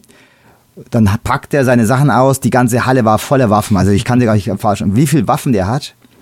Und dann durfte ich je, mit jeder Waffe ein bisschen rumspielen. Ich habe so, sozusagen mit allem, von Dreschflegel bis hin zu äh, Säbel, Lanze, Himmer, Hellebarde, was, was auch immer da war. Und irgendwann, irgendwie bin ich beim, beim Rapier und beim Hofdegen hängen geblieben. Weil ich gemerkt habe, hey, die Bewegungen, also er hat mit mir gekämpft ein bisschen, so einen kleinen Sparring gemacht. Bei uns in Bayern heißt es Sparring, nicht Sparring. und dann höre ich, dann merke ich gerade, hey, da, damit komme ich klar, obwohl ich noch niemals in der Hand hatte. Und dann bin ich über Alex Kiermeier zum Hofdegen nach Passau zu den, Klass zu den klassischen Fechtern beim Sigi gelandet. Sigi, vielleicht kennt man den, das ist der aus äh, klassischen Fechtern aus Passau. Tatsächlich habe ich beim ersten, äh, war das ein, das war so eine Art interne Turnier oder wie man das so, so nennt. Erst, man macht am Anfang so ein paar Lektionen und äh, Techniken und hinterher so eine interne, kleine interne Wettkampf. Kur kurze, kurze Zwischenfrage: Klassische Fechter, Ja. meinst du die Sportfechter? Nee, eben nicht. Das sind die klassischen Fechter. Hofdegen. Die machen wirklich Hofdegen. Nicht das Sportfechten, sondern das klassische Fechten mit dem Smallsword. okay. Ohne Strom. äh, und das ist wichtig. Das ist wichtig, weil der Sigi war selber Sportfechter und ist aber beim klassischen Fechten jetzt mittlerweile und, und sagt, Sportfechten hat mit Fechten nichts mehr zu tun. Das sieht hässlich aus. Es geht um den ersten. Beim klassischen Fechter ist das Thema Treffen, ohne getroffen zu werden. Wie beim Messer. Jedenfalls habe ich beim ersten Mal habe ich so, so diese, diese kleinen Sparring gemacht und dann habe irgendwie all, jeden, aber wirklich jeden abgestochen. Noch niemals in meiner Hand äh, zuvor äh, ein Smallsword in der Hand gehabt. Der Grund ist, ich habe den Smallsword so geführt wie ein Messer. Ja. Völlig falsch, völlig falsch, muss ich gestehen. aber die Leute waren halt ähm, unvorbereitet, kennten das nicht und ich habe gemerkt, die Beinarbeit und die Strategie ist wie beim Messer. Ich habe also keine Bindung gesucht, ich war offen und das hat gut funktioniert. Jetzt bin ich, jetzt mache ich es ja nebenbei noch, äh, weil es mir unheimlich Spaß macht beim Sigi. Und ähm, selbst der Alex Kiermeier hat mir damals auch erzählt, die Beinarbeit sieht ja aus wie beim Meierfechten. Dann hat er mir irgendwann einmal, wenn ich mich recht erinnere, hat er mir mal einen, einen Dusssack in die Hand gedrückt, mir und ein, und ein Jimmy. Beim 3-Event war das, glaube ich, in, in Wien. Wir sollten mal spielen. Einfach mit dem, mit dem, ähm, mit dem Dusssack, mit dem Lederdussack spielen. Als hätten wir Messer in der Hand. Naja, und dann habe ich gesagt, okay, probieren wir es mal. Und dann hab, haben wir einfach so rumgespielt, so wie wir es kennen. Die Haltungen waren so, so ähnlich, dass die Leute zu uns gekommen sind und, und, und, haben gratuliert. Hey, tolles, tolles Meier-Dussack, die, die ihr macht. Also diese Ähnlichkeiten waren tatsächlich da. Sobald ich eine Waffe in der Hand habe, kann ich ja nichts, ich kann ja nichts anderes außer das Messer. Also nehme ich das, die Waffe mit den Bewegungen des italienischen Messers und plötzlich hat man so eine Art Meierbewegung. Selbst, selbst äh, Christian Bott von Griffon klaut mir meine Schritte. Nein, nicht ganz so, aber die Schrittarbeit beim Rapier hat, hat eine gewisse Ähnlichkeit wie beim Messer, sodass man Rapier damit einsetzen kann. Und selbst wenn ich mit ihm Sparring mache, mit, mit Chris, Christian, dann habe ich gute Chancen, auch ab und zu mal einen Treffer zu landen, wenn ich das Ding so umgehe wie mit Messer. Und insofern hat die Ähnlichkeiten sind da.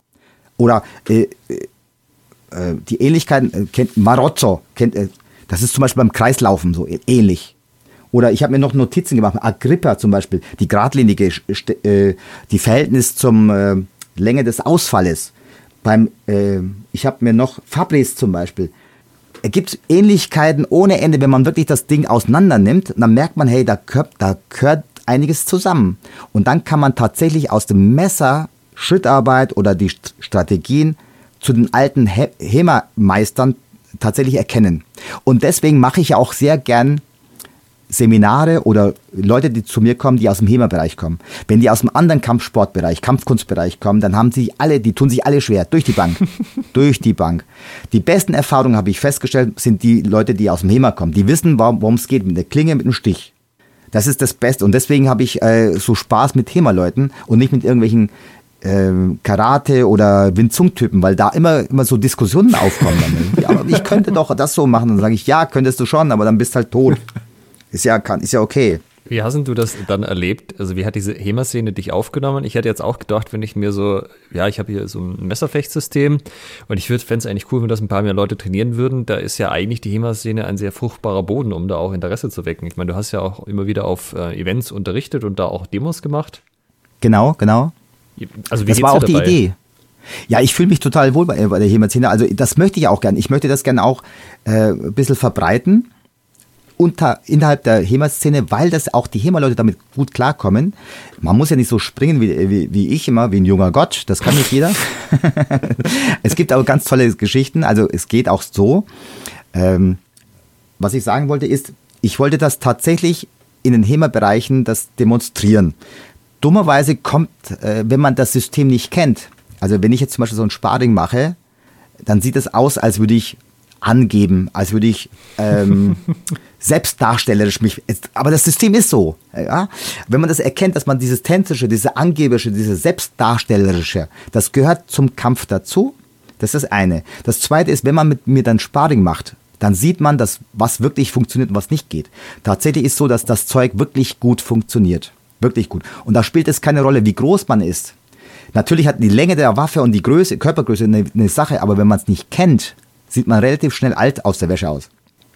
Und das versuche ich gerne bei den Hämerleuten unterzubringen. Die Idee war sogar tatsächlich auch ähm, Richtung Trainerkurse, also Leute zu finden, die das unterrichten wollen. Mhm. Als Zweitwaffe, als Drittwaffe, wie auch immer, aber dann kam die Corona dazwischen. Also ich habe tatsächlich äh, so eine Art Cur Curriculum gemacht ähm, mit, mit meinen Leuten und äh, leider nie zum, zum Umsetzen gekommen. Aber das wäre die Idee. Da, äh, ich, ich, ich möchte es ja gar nicht selber unterrichten können, ständig. Ich möchte gern, dass andere Leute es auch unterrichten, dass es verbreitet wird, dass es nicht ausstirbt. Das ist ja meine Idee immer da. Ihr habt ja jetzt auch diese Trainingsgruppe in Nürnberg und du meintest, ihr trefft euch da einmal im Monat. Das heißt, wenn man Richtig. über 18 ist, kann man mal mit dir Kontakt aufnehmen und sagen, Ossi, ich habe mal Bock, wann trefft ihr euch wieder und dann mal nach Nürnberg fahren. Richtig, genau. Tatsächlich ist es so, dass äh, meine Gruppe äh, aus der Not entstanden ist. Ich habe ja niemanden zum Trainieren gehabt und dann äh, Jimmy kam dann über Roberto irgendwie zu mir. Ähm, und tatsächlich so, dass meine Schüler, Schüler ist aber vielleicht übertrieben gesagt, weil es ist kein Meister-Schüler-Verhältnis, sondern ein freundschaftliches Verhältnis. Ähm, ich weiß halt lediglich ein bisschen mehr als die anderen, das ist das Einzige. Äh, ich habe, glaube ich, nur ein oder zwei Schüler, die aus der unmittelbaren Umgebung kommen. Alle anderen kommen weit her. Äh, Regensburg, äh, Würzburg, Berlin. Mein weitester Schüler ist aus, kommt aus Berlin einmal im Monat. Und äh, wo kommen die noch alle her? Also ganz weit weg. Und deswegen kann ich nicht jeden, jede Woche eine Trainingseinheit machen, sondern einmal im Monat. Da hat man mehr Zeit.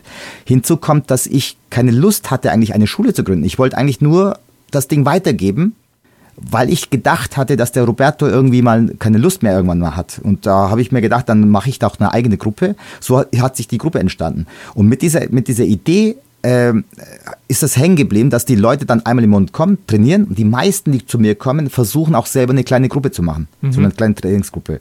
Das ist die Idee dahinter. Ich möchte eigentlich gar nicht selber äh, wöchentliche Messerunterricht geben. Zum einen, weil ich einfach die Zeit, das ist ein Zeitproblem immer wie, wie, wie so oft. Und zum anderen ist es halt, ähm, was in Nürnberg unterrichte ich ja. Es wäre mir schön natürlich, wenn ganz weit Leute kommen, das von mir lernen und dann selber bei sich ein bisschen mitunterrichten. Und das ist die Idee dahinter. Also ihr trefft euch dann wahrscheinlich auch länger als eine Stunde, wenn die Leute von so weit herkommen. ja, vier bis fünf Stunden kommen da manchmal zustande. Das ist ganz normal.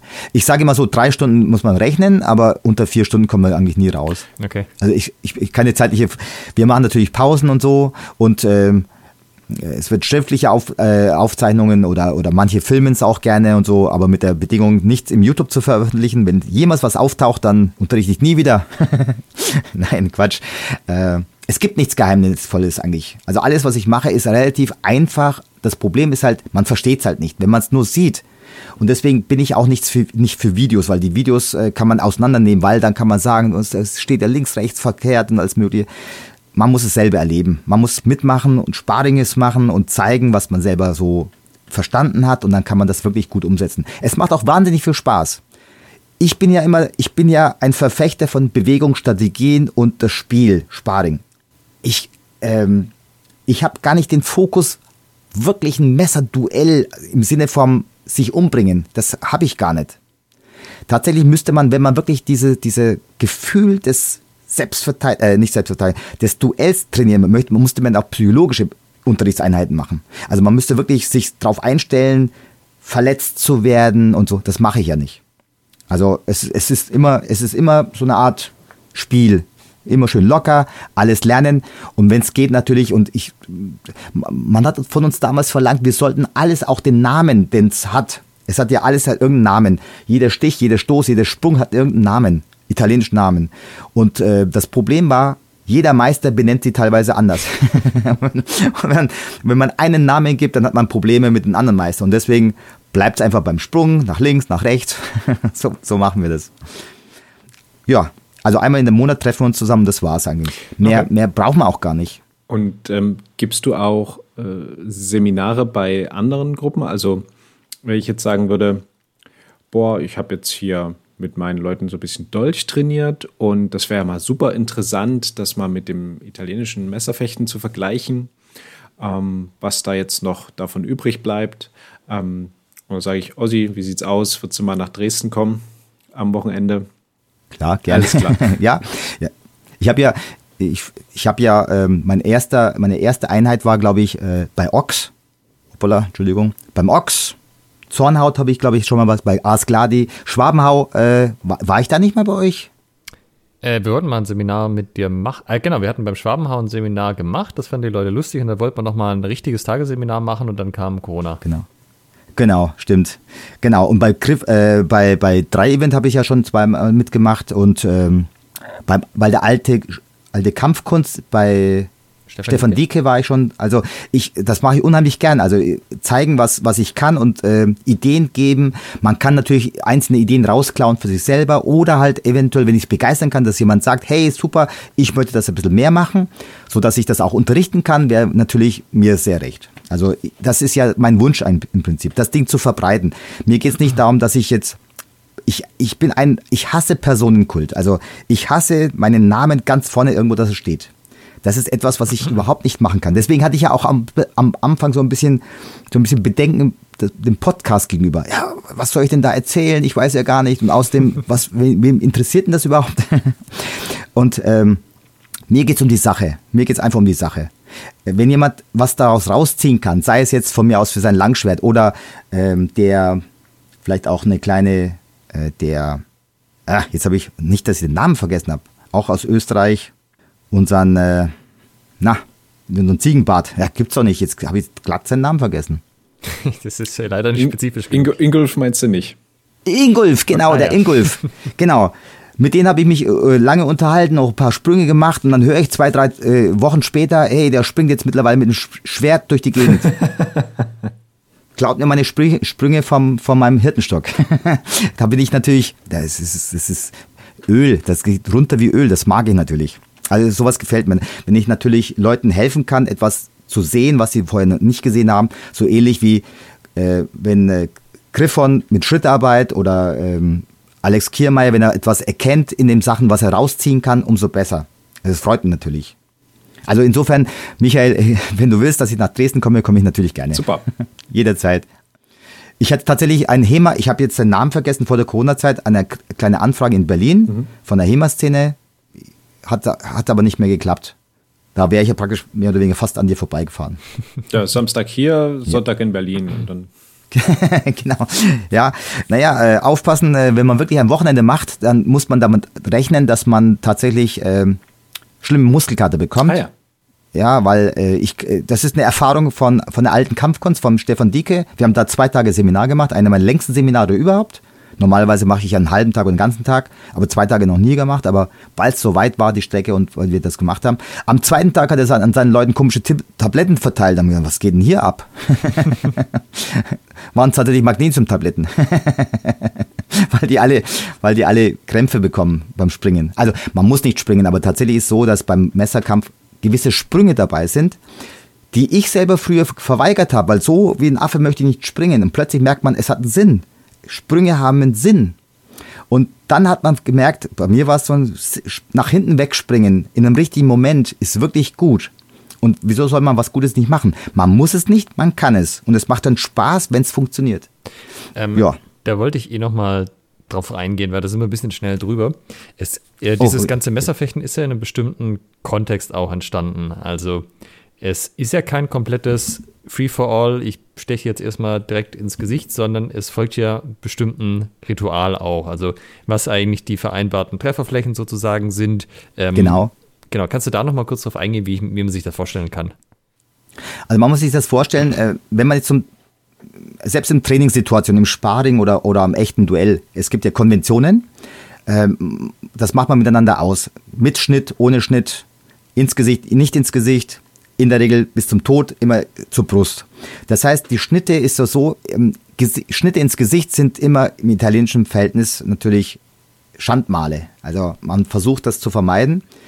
Äh, es könnte ja sein, dass er überlebt und hat ein, so ein Mal, so ein Mal, das will man halt einfach nicht. Ähm, wenn ich mir in eine Duellsituation eingehe oder in Sparring-Situation, ist natürlich ganz normal der Groß dabei, das Kreisgehen und es geht darum, dass man sticht und einsticht, landet und wieder rausspringt. Dann ist der ganze Kampf eigentlich beendet. Und danach grüßt man ab. Oder, oder war das die Frage? Ich weiß jetzt nicht genau, ob ich das richtig, richtig verstanden habe. Naja, du hattest mir damals zum Beispiel erklärt, dass, dass, dass man nicht ins Gesicht sticht. Und das war, klang jetzt nicht so, ja. als wäre das nur für das Sparring jetzt, was wir gerade gemacht hätten gewesen, sondern als wäre das so ein generelles Gentleman's Agreement, dass man halt auf den Torso zielt eigentlich. Ja, das ist tatsächlich so. Also es ist diese Konvention. Man, man versucht dann Schnitte zu vermeiden, wenn man es ausmacht, sondern wirklich zur Brust zu gehen. Äh, das, der Grund ist auch so, wenn ich jetzt zum Beispiel, wenn jemand, der auf mich zukommt, kann ich ihn mit Messer nicht stoppen. Wenn ich Messer ausfahre, dann steche ich ihn zwar ab, aber er geht durch. Also es ist kein, es stoppt ja nicht. Das Einzige, was wirklich jemanden stoppt, ist wirklich, wenn ich die Klinge Richtung Gesicht ziele, mhm. das stoppt. Also weil das, man hat Angst, dass man boah, da kommt mir ins, ins, ins Gesicht was und das stoppt den Gegner eigentlich in der Regel. Nicht immer, aber das ist die Regel. So, das hat aber nicht den Sinn und Zweck, wenn ich ins Gesicht wirklich steche, töte ich ihn ja nicht. Der Stich ins Gesicht ist nicht immer tödlich. Der Stich in Brust meistens. Das heißt, wenn ich meinen Stich verschwenden will ins Gesicht, kann es sein, dass ich steche ins Gesicht und er sticht mir aber in den Körper. Er überlebt mit einem, mit einem Auge, ich sterbe aber dabei. Deswegen macht es keinen Sinn, ins Gesicht zu stechen, wenn ich die, die Möglichkeit habe, ins Brust, in die Brust zu stechen. Das ist immer diese, diese philosophische Geschichte. Äh, Brust oder Gesicht, Brust oder Keule. Also das ist die Frage. wenn ich, wenn ich, wenn ich kann, möchte ich sauber kämpfen. In Sparring-Situationen versuche ich immer Richtung Brust zu kämpfen, nicht ins Gesicht. Und deswegen tragen wir auch keine Masken. Es ist vielleicht manchmal nicht verkehrt, wenn man so, so Schutzbrillen hat, aber Masken verfälschen sehr viel. Es gibt eine gewisse Sicherheit. Und diese Sicherheit will ich aber gar nicht. Ich hab, kann mich erinnern, als ich angefangen habe, es gab nur Holz, Hartholz. Wenn ich was über, über die Hand gezogen bekommen habe, habe ich Beulen und blaue Flecke gehabt. Und ich habe gelernt, die Hand zurückzuziehen nach dem Stich. Ich merke heute, wenn ich mit Leuten trainiere mit Softies, mit so Softwaffen, ich schneide über die Hand und die, die der Effekt des Lernens fällt weg. Ich schaffe das nicht und ich traue mich nicht einfach mit Holz äh, die weh zu tun, den, den Händen wirklich Schaden zuzufügen, um zu lernen. Das heißt tatsächlich so, dass man sagt, okay, eigentlich müsste man dann ein bisschen mit Schmerz arbeiten, damit man versteht, dass man die Hand zurückziehen muss. Die meisten schießen die Hand raus und lassen stehen, selbst wenn sie treffen. Und so habe ich das gelernt. Und ähm, in der, in der klassischen Art und Weise, wenn ich Sparring mache, gehe ich von einem System aus, Das System heißt, wir beide machen, äh, einigen uns, was wir machen wollen. Wollen wir jetzt mit Schnitte arbeiten? Wollen wir hart machen? Wollen wir ringen? Es gibt ja auch Messerkampf, die, die in Ringen geht. Wobei ich nichts von davon halte. Also wenn ich ringe und in den Boden gehe mit dem Messer, äh, keine Mensu mehr möglich. Ich kann meine eigene Mensu nicht mehr halten. Ähm, ich ringe und ich weiß nicht, was passiert. Und äh, ja, genau. Also das kann man miteinander vereinbaren und dann macht man das. Aber, aber so richtige festgelegte Sachen gibt es nicht. Das, das machen wir untereinander in der Regel. Also auch, auch so vom historischen Kontext, das hat man miteinander vereinbart. Genau. In der Regel geht man davon aus, wenn ich ein Duell ziehe, es geht ja um irgendwas Bestimmtes. Ja, Frauen oder Ehre oder wie auch immer. Und dann, ähm, ich gehe mal davon aus, dass es wie bei jedem Duell mit Adjutanten waren und so. Und dann wird halt da drauf geschaut. Ich, ähm, wie gesagt, es gibt keine echten historischen Gewinne, wo- die das, die das belegen könnten. Ja, ich kann, ich kann höchstens noch ein paar schmutzige Geschichten erzählen, aber das ist, ich weiß nicht, ob das gut ist. aus, aus Gefängnissen. Ich glaube, da ist der Podcast genau die richtige Plattform hier. Okay. Hörensagen. Also es ist kein, keine bestätigt, aber es steht in keinem Buch, aber bestätigt. In Gefängnissen kämpft, wird man ja öfter mit Messern angegriffen. Das kann mal vorkommen, also auch mit Messerersatz, keine Ahnung, mit, mit Rasiermesser und ähnliche Sachen. Also insofern, aber die beste Waffe im Gefängnis, falls wir jemals mal ins Gefängnis kommen sollten und in die Situation, was gut ist immer, sich zu verteidigen, ist ja eine Waffe in der Hand zu haben. Und die beste Waffe im Gefängnis ist eine Klobürste. Und zwar eine, entschuldigt die Aus, den Ausdruck, eine verschissene Klobürste. An die will keiner hin. Wenn ich so eine Klobürste in der Hand habe und der Gegenüber hat ein Messer, dann ist es eine fast gleichwertige Waffe. Aber nur fast. Ja, und un ungewöhnliche Waffenkombination hatten wir in diesem Podcast ja auch noch nicht besprochen, Klobürste gegen Messer. Gibt es, es gibt dazu in der Tat Ja. ein, ein Video von Master Ken von Enter the Dojo. So, ähm, Oh, okay. Ja, wo er, wo er sagt, ja, bringt doch mal Haushaltsgegenstände mit und dann gucken wir, wie wir uns damit, ähm, wie wir das ins Emery Doty einpflegen. Und einer bringt dann auch eine Klobürste mit und er, er, er hat dann auch, zeigt genau diese Reaktion, die du gerade beschrieben hast, wo er sagt, okay, es ist schon gleichwertig. Okay. vielleicht, vielleicht hat er auch mit dem italienischen Meister gesprochen, die Idee da aufgegriffen. Ja. Ich weiß nicht. Vielleicht was, was interessant ist noch zu wissen, es gibt äh, äh, Schule des Saals, also in der Halle, und Schule der Straße. Es gibt äh, bäuerliche Systeme und es gibt auch äh, ähm, ja, Schule Saals. Also es gibt verschiedene Systeme, die unterrichtet werden. Im Endeffekt ist es immer, ähm, es, es landet immer beim Stich. Es ist egal, was man jetzt sagt. Also auch wenn man, wenn das heißt, der Meister macht das, der andere Meister macht das. Es gibt ähm, Hilfsmittel mit Mantel. Also es gibt tatsächlich mit Mantel äh, oder oder T-Shirt oder Handtuch oder mit Stein oder äh, mit einem Hut. Also wenn man einen Hut hat, kann man also eine Mütze. Damit kann man sich sehr viel verteidigen. Man kann die Schuhe hernehmen, also man zieht die Schuhe aus und zieht über die Hände. Also es gibt echt gute Möglichkeiten, beim Messerkampf sich ein bisschen zu bewaffnen. Das muss man wissen. Und äh, das versuche ich ja auch ein bisschen rüberzubringen, was, was möglich ist, aber nicht immer, ich weiß nicht, ob es der Wahrheit entspricht. Also es funktioniert mit Sicherheit. Mantel kennt man ja, wenn, wenn ich ähm, Stichwaffe und plötzlich einen Mantel vor mir habe, kann man viel damit machen. Macht auch Sinn, sage ich mal. Ja. Ja, weil du das gerade mit der Straße jetzt angesprochen hast, ähm, ich hatte dir das ja erzählt, wir haben letzt, ich habe letztes Jahr mit meiner Freundin im Park so ein bisschen italienisches Messer gemacht, auch mit schön Vor- und Zurückspringen. Dann kamen irgendwelche Passanten, aka Assis, vorbei und haben gemeint, das sei ja voll unrealistisch, was wir hier machen würden. Wir würden ja gar nicht ins Gesicht stechen, das war ja voll nicht für die Straße und die würden das jetzt mal zeigen, wie man das richtig machen wollen würde. Ähm, wir sind dann mal weitergegangen, aber was entgegnest, ist dir das schon mal passiert oder was entgegnest du da so, wenn das kommt? Ja, ja, ja. Also ganz oft. Also es ist so, es, es passiert immer meistens, bei mir landet das immer im Sparring. Da sage ich, okay, lass uns mal machen. Okay. immer. Ich, äh, früher war das, früher war es extremer. Früher war es so, ähm, philippinische Leute aus dem Karate-Sektor oder aus dem japanischen Sektor jedenfalls, die der Meinung sind, das ist besser, wenn man so und so macht. Und für mich ist das immer, ja, dann, okay, kann sein, ich weiß ja nicht. Ich, ich habe Bausteine, ich habe noch kein Haus gebaut, lass uns mal probieren, vielleicht kommt noch ein Baustein dazu. Und immer beim Sparring merkt man plötzlich, wie es funktioniert, was nicht funktioniert. Vor kurzem, kann ich mich noch erinnern, mit Krambit, oder wie heißt es, diese komisch gebogene Waffe? Ja. Krambit? Ja, genau, Krambit, glaube ich, heißt es halt, wollte mit mir Krambit spielen. Und dann sage ich, du kannst machen, was du willst, aber ich bleib beim Stich. Und das Einzige, was ich beim Krambit weiß, ist, dass er versucht zu also irgendwie so zu schneiden. Dann muss ich halt mit diesem Schnitt rechnen und verpasse den Schnitt. Also für mich ist so, so eine, so eine Sparingsgeschichte eine relativ einfache Sache. Nur diskutieren. Diskutieren macht keinen Sinn. Weil beim Diskutieren, du kannst diskutieren, du kannst die Argumente hin und her schmeißen, wie du willst. Wie gesagt, es kann sein, dass wir beide unterschiedliche Meinungen sind und beide haben Recht. Es kann aber auch sein, dass wir beide gleicher Meinung sind und beide haben Unrecht. Also einfach mal probieren. Von mir aus mit Softies, von mir aus mit Holz, einfach mal machen und schauen, was geht. Ich habe aber schon auch Leute gehabt, die gesagt haben, hey, ich möchte mal mit einem echten Messer. Können wir mal mit einem echten Messer? Dann sage ich, nein, können ja, aber ich mach's nicht. Also es gab tatsächlich Leute, die wollten dann mal sehen, wie das ist mit einem echten Messer. In der Regel, ich sage nochmal, äh, äh, ich kann es nur betonen, bei Seminaren mache ich das gerne vor. Ich, beim Seminaren sage ich, wir stehen gegenüber mit unseren Holzmessern. Nehme mal, nimm, nimm eine Position ein, wo du dich wohlfühlst. Dann nimmt der eine Position ungefähr zwei Meter ein. Dann markiere ich mir diese zwei Meter und dann gehe ich mal ganz kurz weg und hole ein echtes Messer. Und dann merkt man, wie die Situation sich ändert. Die Distanz wird plötzlich doppelt so weit. Plötzlich ist man vier Meter weit. Da fühlt man sich wohl. und das ist die Situation. Beim Messerkampf sind die meisten, die meisten zu nah dran. Weil ich mit einem kleinen Sprung ganz schnell zwei Meter überwinden kann. Und diesen Sprung, das, damit rechnet keiner. Wenn jemand plötzlich mit dem Messer auf, die, auf dich so zugesprungen bekommt, mit so einer kreisenden Bewegung, dann hat man das Problem, dass man nicht reagieren kann. Das kann man nicht regeln, weil man ihm zu nah ist. Die Mensur stimmt nicht. Und die Mensur ist beim Messerkampf alles. Alles. Und das muss man verstehen. Und die Mensur, bei mir, mir wird man oft gesagt, dass ich sehr, sehr schnell bin.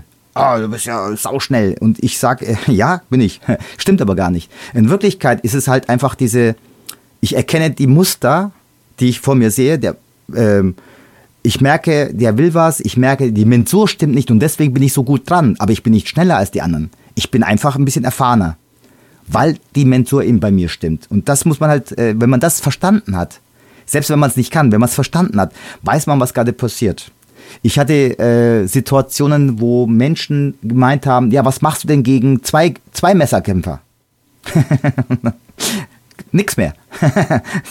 gegen zwei, also selbst wenn ich Messer habe und ich habe zwei Messerkämpfer vor mir, die mich angreifen, das ist vorbei. Ich kann, du kannst dich gegen zwei nicht das ist nicht wie im Film. Die kommen nicht nacheinander, die kommen gleichzeitig. Sauerei. Ich kann nicht. Ja, Sauerei. Und da kann ich machen, was ich will. Wenn ich sage, hey, Moment mal, ihr müsst euch an Konventionen halten. ja, immer, nur, immer nur einer gleichzeitig, genau. Ja. Naja, das ist halt leider Gottes, also das ist meine Beobachtung in der Gesellschaft. Das spiegelt sich ja überall. Konkurrenz, Konsument, Positivierung, also alles muss sich schön, sich schön ausgedrückt werden, also schön an Monetarisierung, Optimierung, Selbstoptimierung. Das ist, was ich so, so, so mitbekomme. Selbst, also Körperkultur, äh, Personenkult, noch schlimmer. Das ist, was ich oft sehe, was zum Messer geht. Verloren geht dabei aber Schönheit zu erkennen, falsch von richtig, Ambiguität, also äh, egal, Fachbegriffe können wir gleich weg, weglassen. Höflichkeit, Diplomatie fehlt weg, Sozialkompetenzen, das fehlt weg. Das, äh, das kreide ich ja bei den meisten an.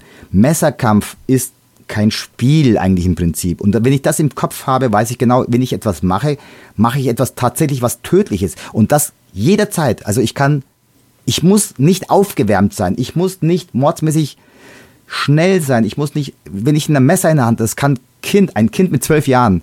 Jedes Messerkampf ist was für Frauen im Prinzip. Du brauchst keine Kraft. Das ist das Schöne im Prinzip. Und das meine ich damit, dass wenn man das weiß, weiß man genau, eigentlich ist Messer, oh, furchtbar, ekelhaft. Und deswegen mag ich auch keine Messer. ich mag keine Messer. Das ist, ich würde aber das ist einfach sagen, zu gefährlich. Ich würde eine gewisse Ambivalenz bei dir raus. Auf der einen Seite machst ja. du doch ziemlich viel Messer, unterrichtest auch ziemlich viel, bist da dafür auch bekannt und gefragt. Auf der anderen Seite, ach, eigentlich ist das schon nicht so dein Ding. Ja, es ist überhaupt tatsächlich, ne, das ist schon mein Ding im Sinne von die Bewegung, Taktik, Strategie, das Messer an sich. Ich mag das Messer nicht. Das Messer ist mir, also ich bin ja einer, der ähm, sein Messer keinen Namen gibt, ins Bett mitnimmt und pflegt. Das mache ich nicht. Das mache ich nicht. Die Messer sind da, die zeige ich. Ich habe ja auch ein paar echte und so. Mit denen trainiere ich auch ab und zu einfach, um Respekt davor zu haben. Aber nicht, weil ich wirklich Messer mag. Ich bin einfach der Meinung, Messer, wenn man Messer trainiert, muss man wissen, mit was man zu tun hat. Und äh, Respekt vor dem Messer niemals verlieren. Aber in Wirklichkeit möchte ich eigentlich mit Messerkampf, also niemals in so einen Messerkampf reinkommen Weil selbst ich der Meinung bin, ähm, äh, als Beispiel, vor drei, vier Jahren habe ich ein Kind bei mir im Kung-Fu-Training, im Kleinkindtraining, einen Zwölfjährigen so, so ein Schaumstoff-Rohrisolierung. Gibt es ja diese Schaum. Im selben, äh, selbe Länge wie mein Messer au, ausgeschnitten und ihnen in die Hand gegeben. Und nicht gesagt, dass es ein Messer ist. Dann habe ich ihm gesagt, versuch mal bei mir im Bauch zu kommen. Mhm. Der sollte einfach mit dem Ding in meinen Bauch kommen. Und ich wollte mit dem Gegenstück, also mit dem Gegenschaumstoff, Messertechniken probieren. Ich wollte nicht gleich weghauen, sondern ich wollte technisch arbeiten. Dann kam das Kind irgendwie durch die Luft. Ich konnte nicht sehen, was er macht und zack war er drin in mir. Noch niemals in seiner Hand jemals mit Messer gearbeitet. Ich seit, keine Ahnung, 20 Jahren mit Messer und ich konnte mich nicht dagegen wehren. Ich konnte nichts dagegen machen. Was ich damit sagen will, ist, ähm, nur weil ich Messer weiß, wie es geht, heißt nicht, dass ich was wirklich kann in, dem, in der Situation, wenn ich reinkomme. Ich habe gute Chancen im Sparring. Sparring, ja, aber im echten Messer kann ich mich selbst nicht einschätzen. Ich, es, ich bilde mir ein, ich, äh, wahrscheinlich kann ich schon was machen, aber es ist nur eine Schätzung. Also ich habe einfach Angst davor, in die Situation zu kommen. Ja, ich glaube, man kann ja auch relativ froh sein, dass man heute in ruhigeren Zeiten lebt, als es äh, so manch anderes Jahrhundert in Europa der Fall war. Ja, und genau, Gott sei Dank. Aber man hört ja immer wieder Messerstechereien. Und wenn man die Messerstechereien hört, das ist ja, hat ja damit Selbstverteidigung nichts mehr zu tun. Geschweige denn Duelle. Es gibt es ja nicht mehr. Also zumindest nicht in unserem Breitengraden. Bei uns. In Italien weiß ich nicht. In äh, Südamerika vielleicht findet man noch so, man sieht ja immer wieder so äh, äh, Security-Videos, kennt ihr vielleicht so ja, ja, ja. aus Russland, Messerstecherei. Da sieht man ja, was da wirklich geht. Man sieht gar nichts und plötzlich kommen da Stiche, drei, vier und dann ist es weg. Das war's. Und dann fragt man sich ja, wo ist die Selbstverteidigung? war, war nichts da. Das ist genau die, das ist die, das ist die Realität. So schnell geht's. Also es ist nicht so, dass man einfach so mit Messer rumspielt, finden, fintiert und dann einfach einen Stich landet, sondern beim, auf der Straße geht es halt anders zu. Und deswegen ist, ist der, ich bin ich der Meinung, Selbstverteidigung ist für mich nie ein Thema, wird auch niemals ein Thema sein. Doch im Sinne von Aufklärung, Selbstverteidigung gegen Messer ist nicht existent. Das will ich halt immer den Leuten beibringen. Also dass, wenn ich kann, wenn jemand nur das mitnimmt, dann bin ich schon zufrieden. Also ich glaube, das ist durchaus der Podcast heute, wo wir am meisten über die Straße geredet haben, so, ja, so stimmt. gemacht haben. Wollte ich aber gar nicht. Also nicht, dass ihr denkt, dass es jetzt mein Thema ist und so. Ich bin ja eigentlich ein Philosoph. Also Philosophie ent, enttarnt ja Unsinn aller Art. Als Philosoph kriegt man so eine Art Wahrheitsdetektor oder äh, man könnte auch sagen äh, Bullshit-Detektor.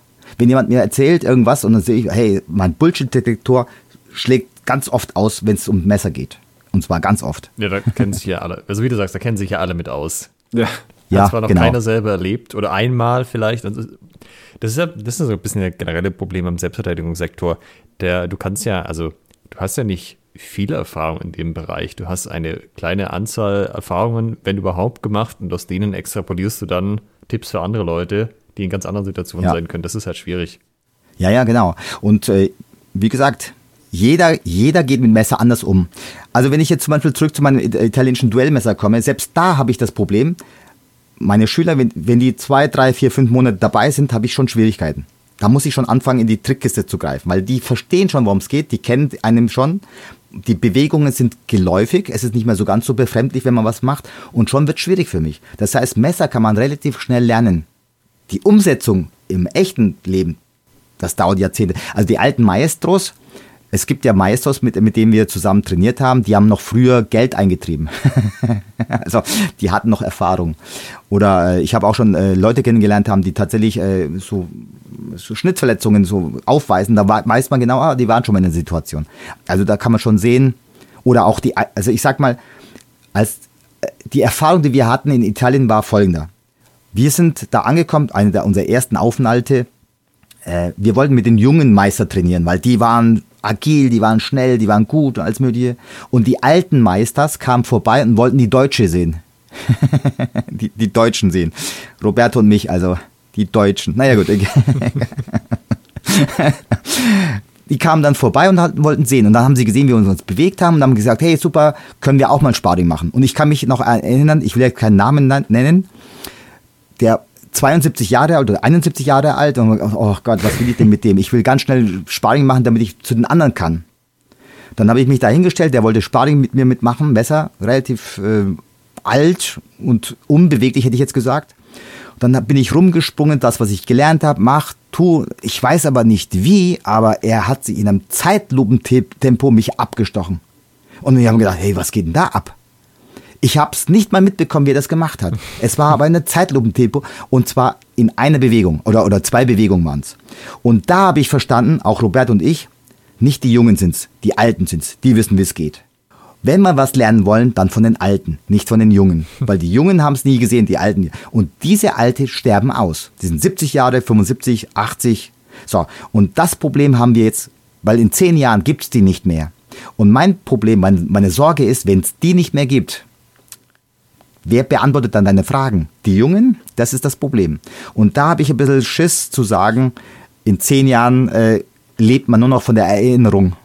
Es gibt keine Bücher, niemand weiß noch, wie es ist und so. Und deswegen versucht auch Roberto und ich, soweit es geht, von den Alten zu lernen.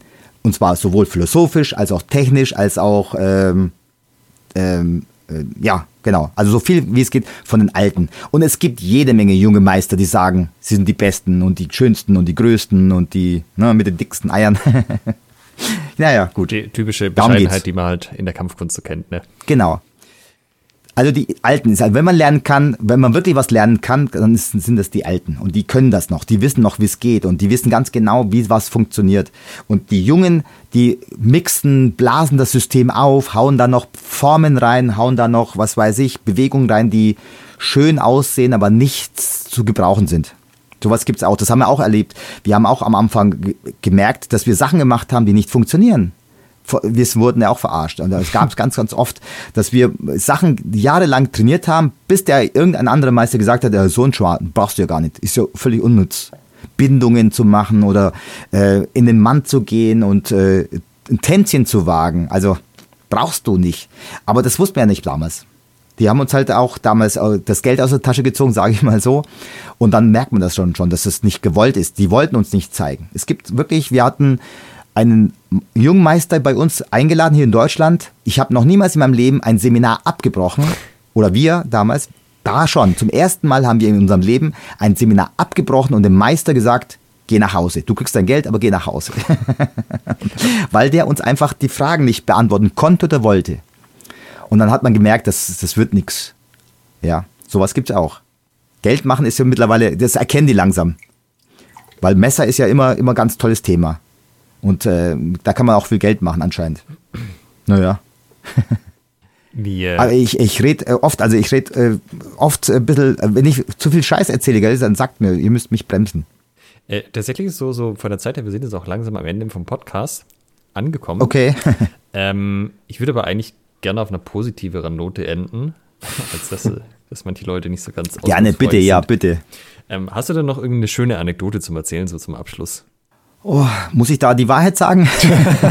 äh, ich habe gelernt, das ist jetzt nicht so das Allerentscheidendste in diesem System, dass man immer 100% die Wahrheit sagt. Also ist es so, beim Messer, es, es macht unheimlich viel Spaß, das Messer, das muss man sagen. Und Anekdoten ist immer, enden in der Regel immer, immer frustrierend.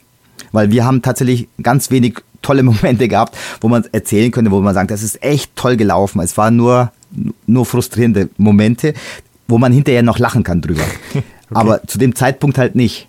Und deswegen ist es ein bisschen schwierig, jetzt eine, eine Anekdote zu erzählen, was, was wir sagen können, es war toll. Doch, eine kann ich lustig erzählen. Bei einem Seminar-Event, ich weiß nicht mehr, was das war, ich glaube, Nikolaus Bruno-Lehrgang, NBL, hier bei uns in Bayern. Ähm, da hat Roberto äh, ein Seminar gegeben, Technik gemacht und da war ein Trainer dabei, der mitgemacht hat und ganz interessiert nachgefragt hat, wie das funktioniert und so. Und wir haben uns gefreut, dass er das gefragt hat und wie es funktioniert. Und im Anschluss kam seine Einheit dran und hat genau dasselbe gemacht, was wir gemacht haben. Und hat das in demselben Moment das gleiche, das so verkauft, als wäre es seins. und das ist eine der schönsten Sachen unserer Momente. Das ist eine Ehre natürlich, ne? wenn jemand fragt, wie es funktioniert und hinterher sagt, das machen wir auch so, dann ist es einer der schönsten Momente unseres Lebens zu sagen, hey, äh, die Chinesen sagen, dass äh, Kopieren ist die höchste, der höchste Lob, den ja, man haben kann. Ja. Das ist aber auch das ist eine Anerkennung. Also Respekt, ne? so einen Workshop machen und direkt danach halten, das musst du auch erstmal hinkriegen. Ja? Das ist nicht einfach. Ja, genau. Richtig. War geil. Aber Ansonsten kann ich jedem empfehlen, das mal zu sehen. Egal wo. Es gibt ja mittlerweile in äh, Nürnberg, sage ich, in, in Deutschland ganz viele mittlerweile italienische Messerkönner. Jeder macht sein eigenes Ding ein bisschen, aber im Endeffekt ist es alle irgendwo gleich. Die Person macht es ein bisschen aus. Und dann kann ich nur empfehlen, wer die Möglichkeit hat, geht da mal hin, macht mal ein Seminar oder äh, probiert es mal aus. Es macht Spaß. Und wenn es dann ich sein sollte, würde ich mich natürlich freuen, umso mehr. Und ich versuche natürlich im, im HEMA-Bereich, dass am, äh, ich möchte nicht mehr in, in Karate, Kampfkunst, sondern ich möchte in HEMA bleiben. Zum einen, weil es mir sehr viel Spaß macht, zum anderen, weil ich jetzt mit HEMA vertraut bin in Bezug auf Rapier und Hofdegen und vor allem, ich erfahre immer mehr, dass die HEMA-Leute tatsächlich mit der Materie mehr anfangen können, mehr Ideen entwickeln können als andere. Und das macht, deswegen macht es mir unheimlich viel Spaß. Deswegen muss ich ganz, ganz äh, herzlichen Dank an Jimmy und an, an Alex Kiermeier sagen, weil wenn die beiden nicht gewesen wären, würde ich da nicht äh, so in die HEMA-Szene überhaupt äh, reingekommen, äh, wäre ich nie reingekommen. Und insofern fand ich das ganz toll. Wie können dann die Leute Kontakt mit dir aufnehmen? Äh, einfach äh, auf die, ich habe eine Facebook-Seite, äh, eigentlich eine Webseite, die aber, äh, nee, ein Domain, die auf die Facebook-Seite äh, weitergeleitet wird. Das ist die www.tikf.de. Und dann kommt man auf, einfach auf die Webseite, hm. beziehungsweise auf die Facebook-Seite und da steht alle Kontaktdaten drauf. Alles klar, die werden wir verlinken in den Show Notes. Super, Dankeschön, freue ich mich. Und mit etwas Glück, wenn diese ganze Corona-Geschichte ein bisschen weniger wird, hoffe ich mal, dass man wieder zu Seminaren, zu Unterrichtseinheiten wieder kommt. Und dann würde ich mich freuen, wenn, wenn Leute interessiert sich zeigen und äh, wenn ich mich ein bisschen präsentieren kann und andere Leute begeistern kann, auch für diese Kunst. Also ich kann es bestätigen, ich habe mit Ossi schon gefochten, ich habe bei Ossi schon Workshops mitgemacht, das ist, äh, macht echt Laune. Ähm, selbst wenn man sagt, technisch ist es nichts für einen, ist es einfach witzig, das mal probiert zu haben. Also ich kann das jedem nur ans Herz legen. Vielen Dank. Ich nehme für heute mit, in Bayern heißt es Sparring Sparring. Ähm, von Italienern, die lächelnd auf dich zukommen, sollte man Abstand nehmen. Und die effektivste Waffe im Knast ist die benutzte Klobürste. Genau. Das ist eine schöne Zusammenfassung. Schön, dass irgendwas hängen bleibt. In diesem Sinne, äh, Ossi, vielen Dank, dass du dir heute Zeit genommen hast. Ja, vielen Dank, Ossi. Diese Folge mit uns aufzunehmen. Und, äh, ich danke euch. Ja, hoffentlich bis bald. Wahnsinnig viel Spaß gemacht. Ich bin ein Fan von, äh, äh, von euch. Ich war von der ersten Folge an mit dabei und insofern weiter so. Dankeschön. Das freut uns natürlich. In diesem Sinne, liebe Hörer, Alles klar. wir hören uns auch in zwei Wochen wieder. Ähm, ja, bis dann. Ciao. Bis dann. Macht's gut. Tschüss. Tschüss. Halt bitte noch nicht weglaufen. Ihr könnt diesen Podcast nämlich noch unterstützen. Wenn es euch gefällt, dann tut uns einen Gefallen gebt uns ein Like auf Facebook oder bei Instagram oder bewertet diesen Podcast bei iTunes und unterstützt uns auch gerne auf patreon.com slash Schwertgeflüster, Schwertgeflüster mit UE und empfehlt diesen Podcast euren Freunden und Feinden weiter.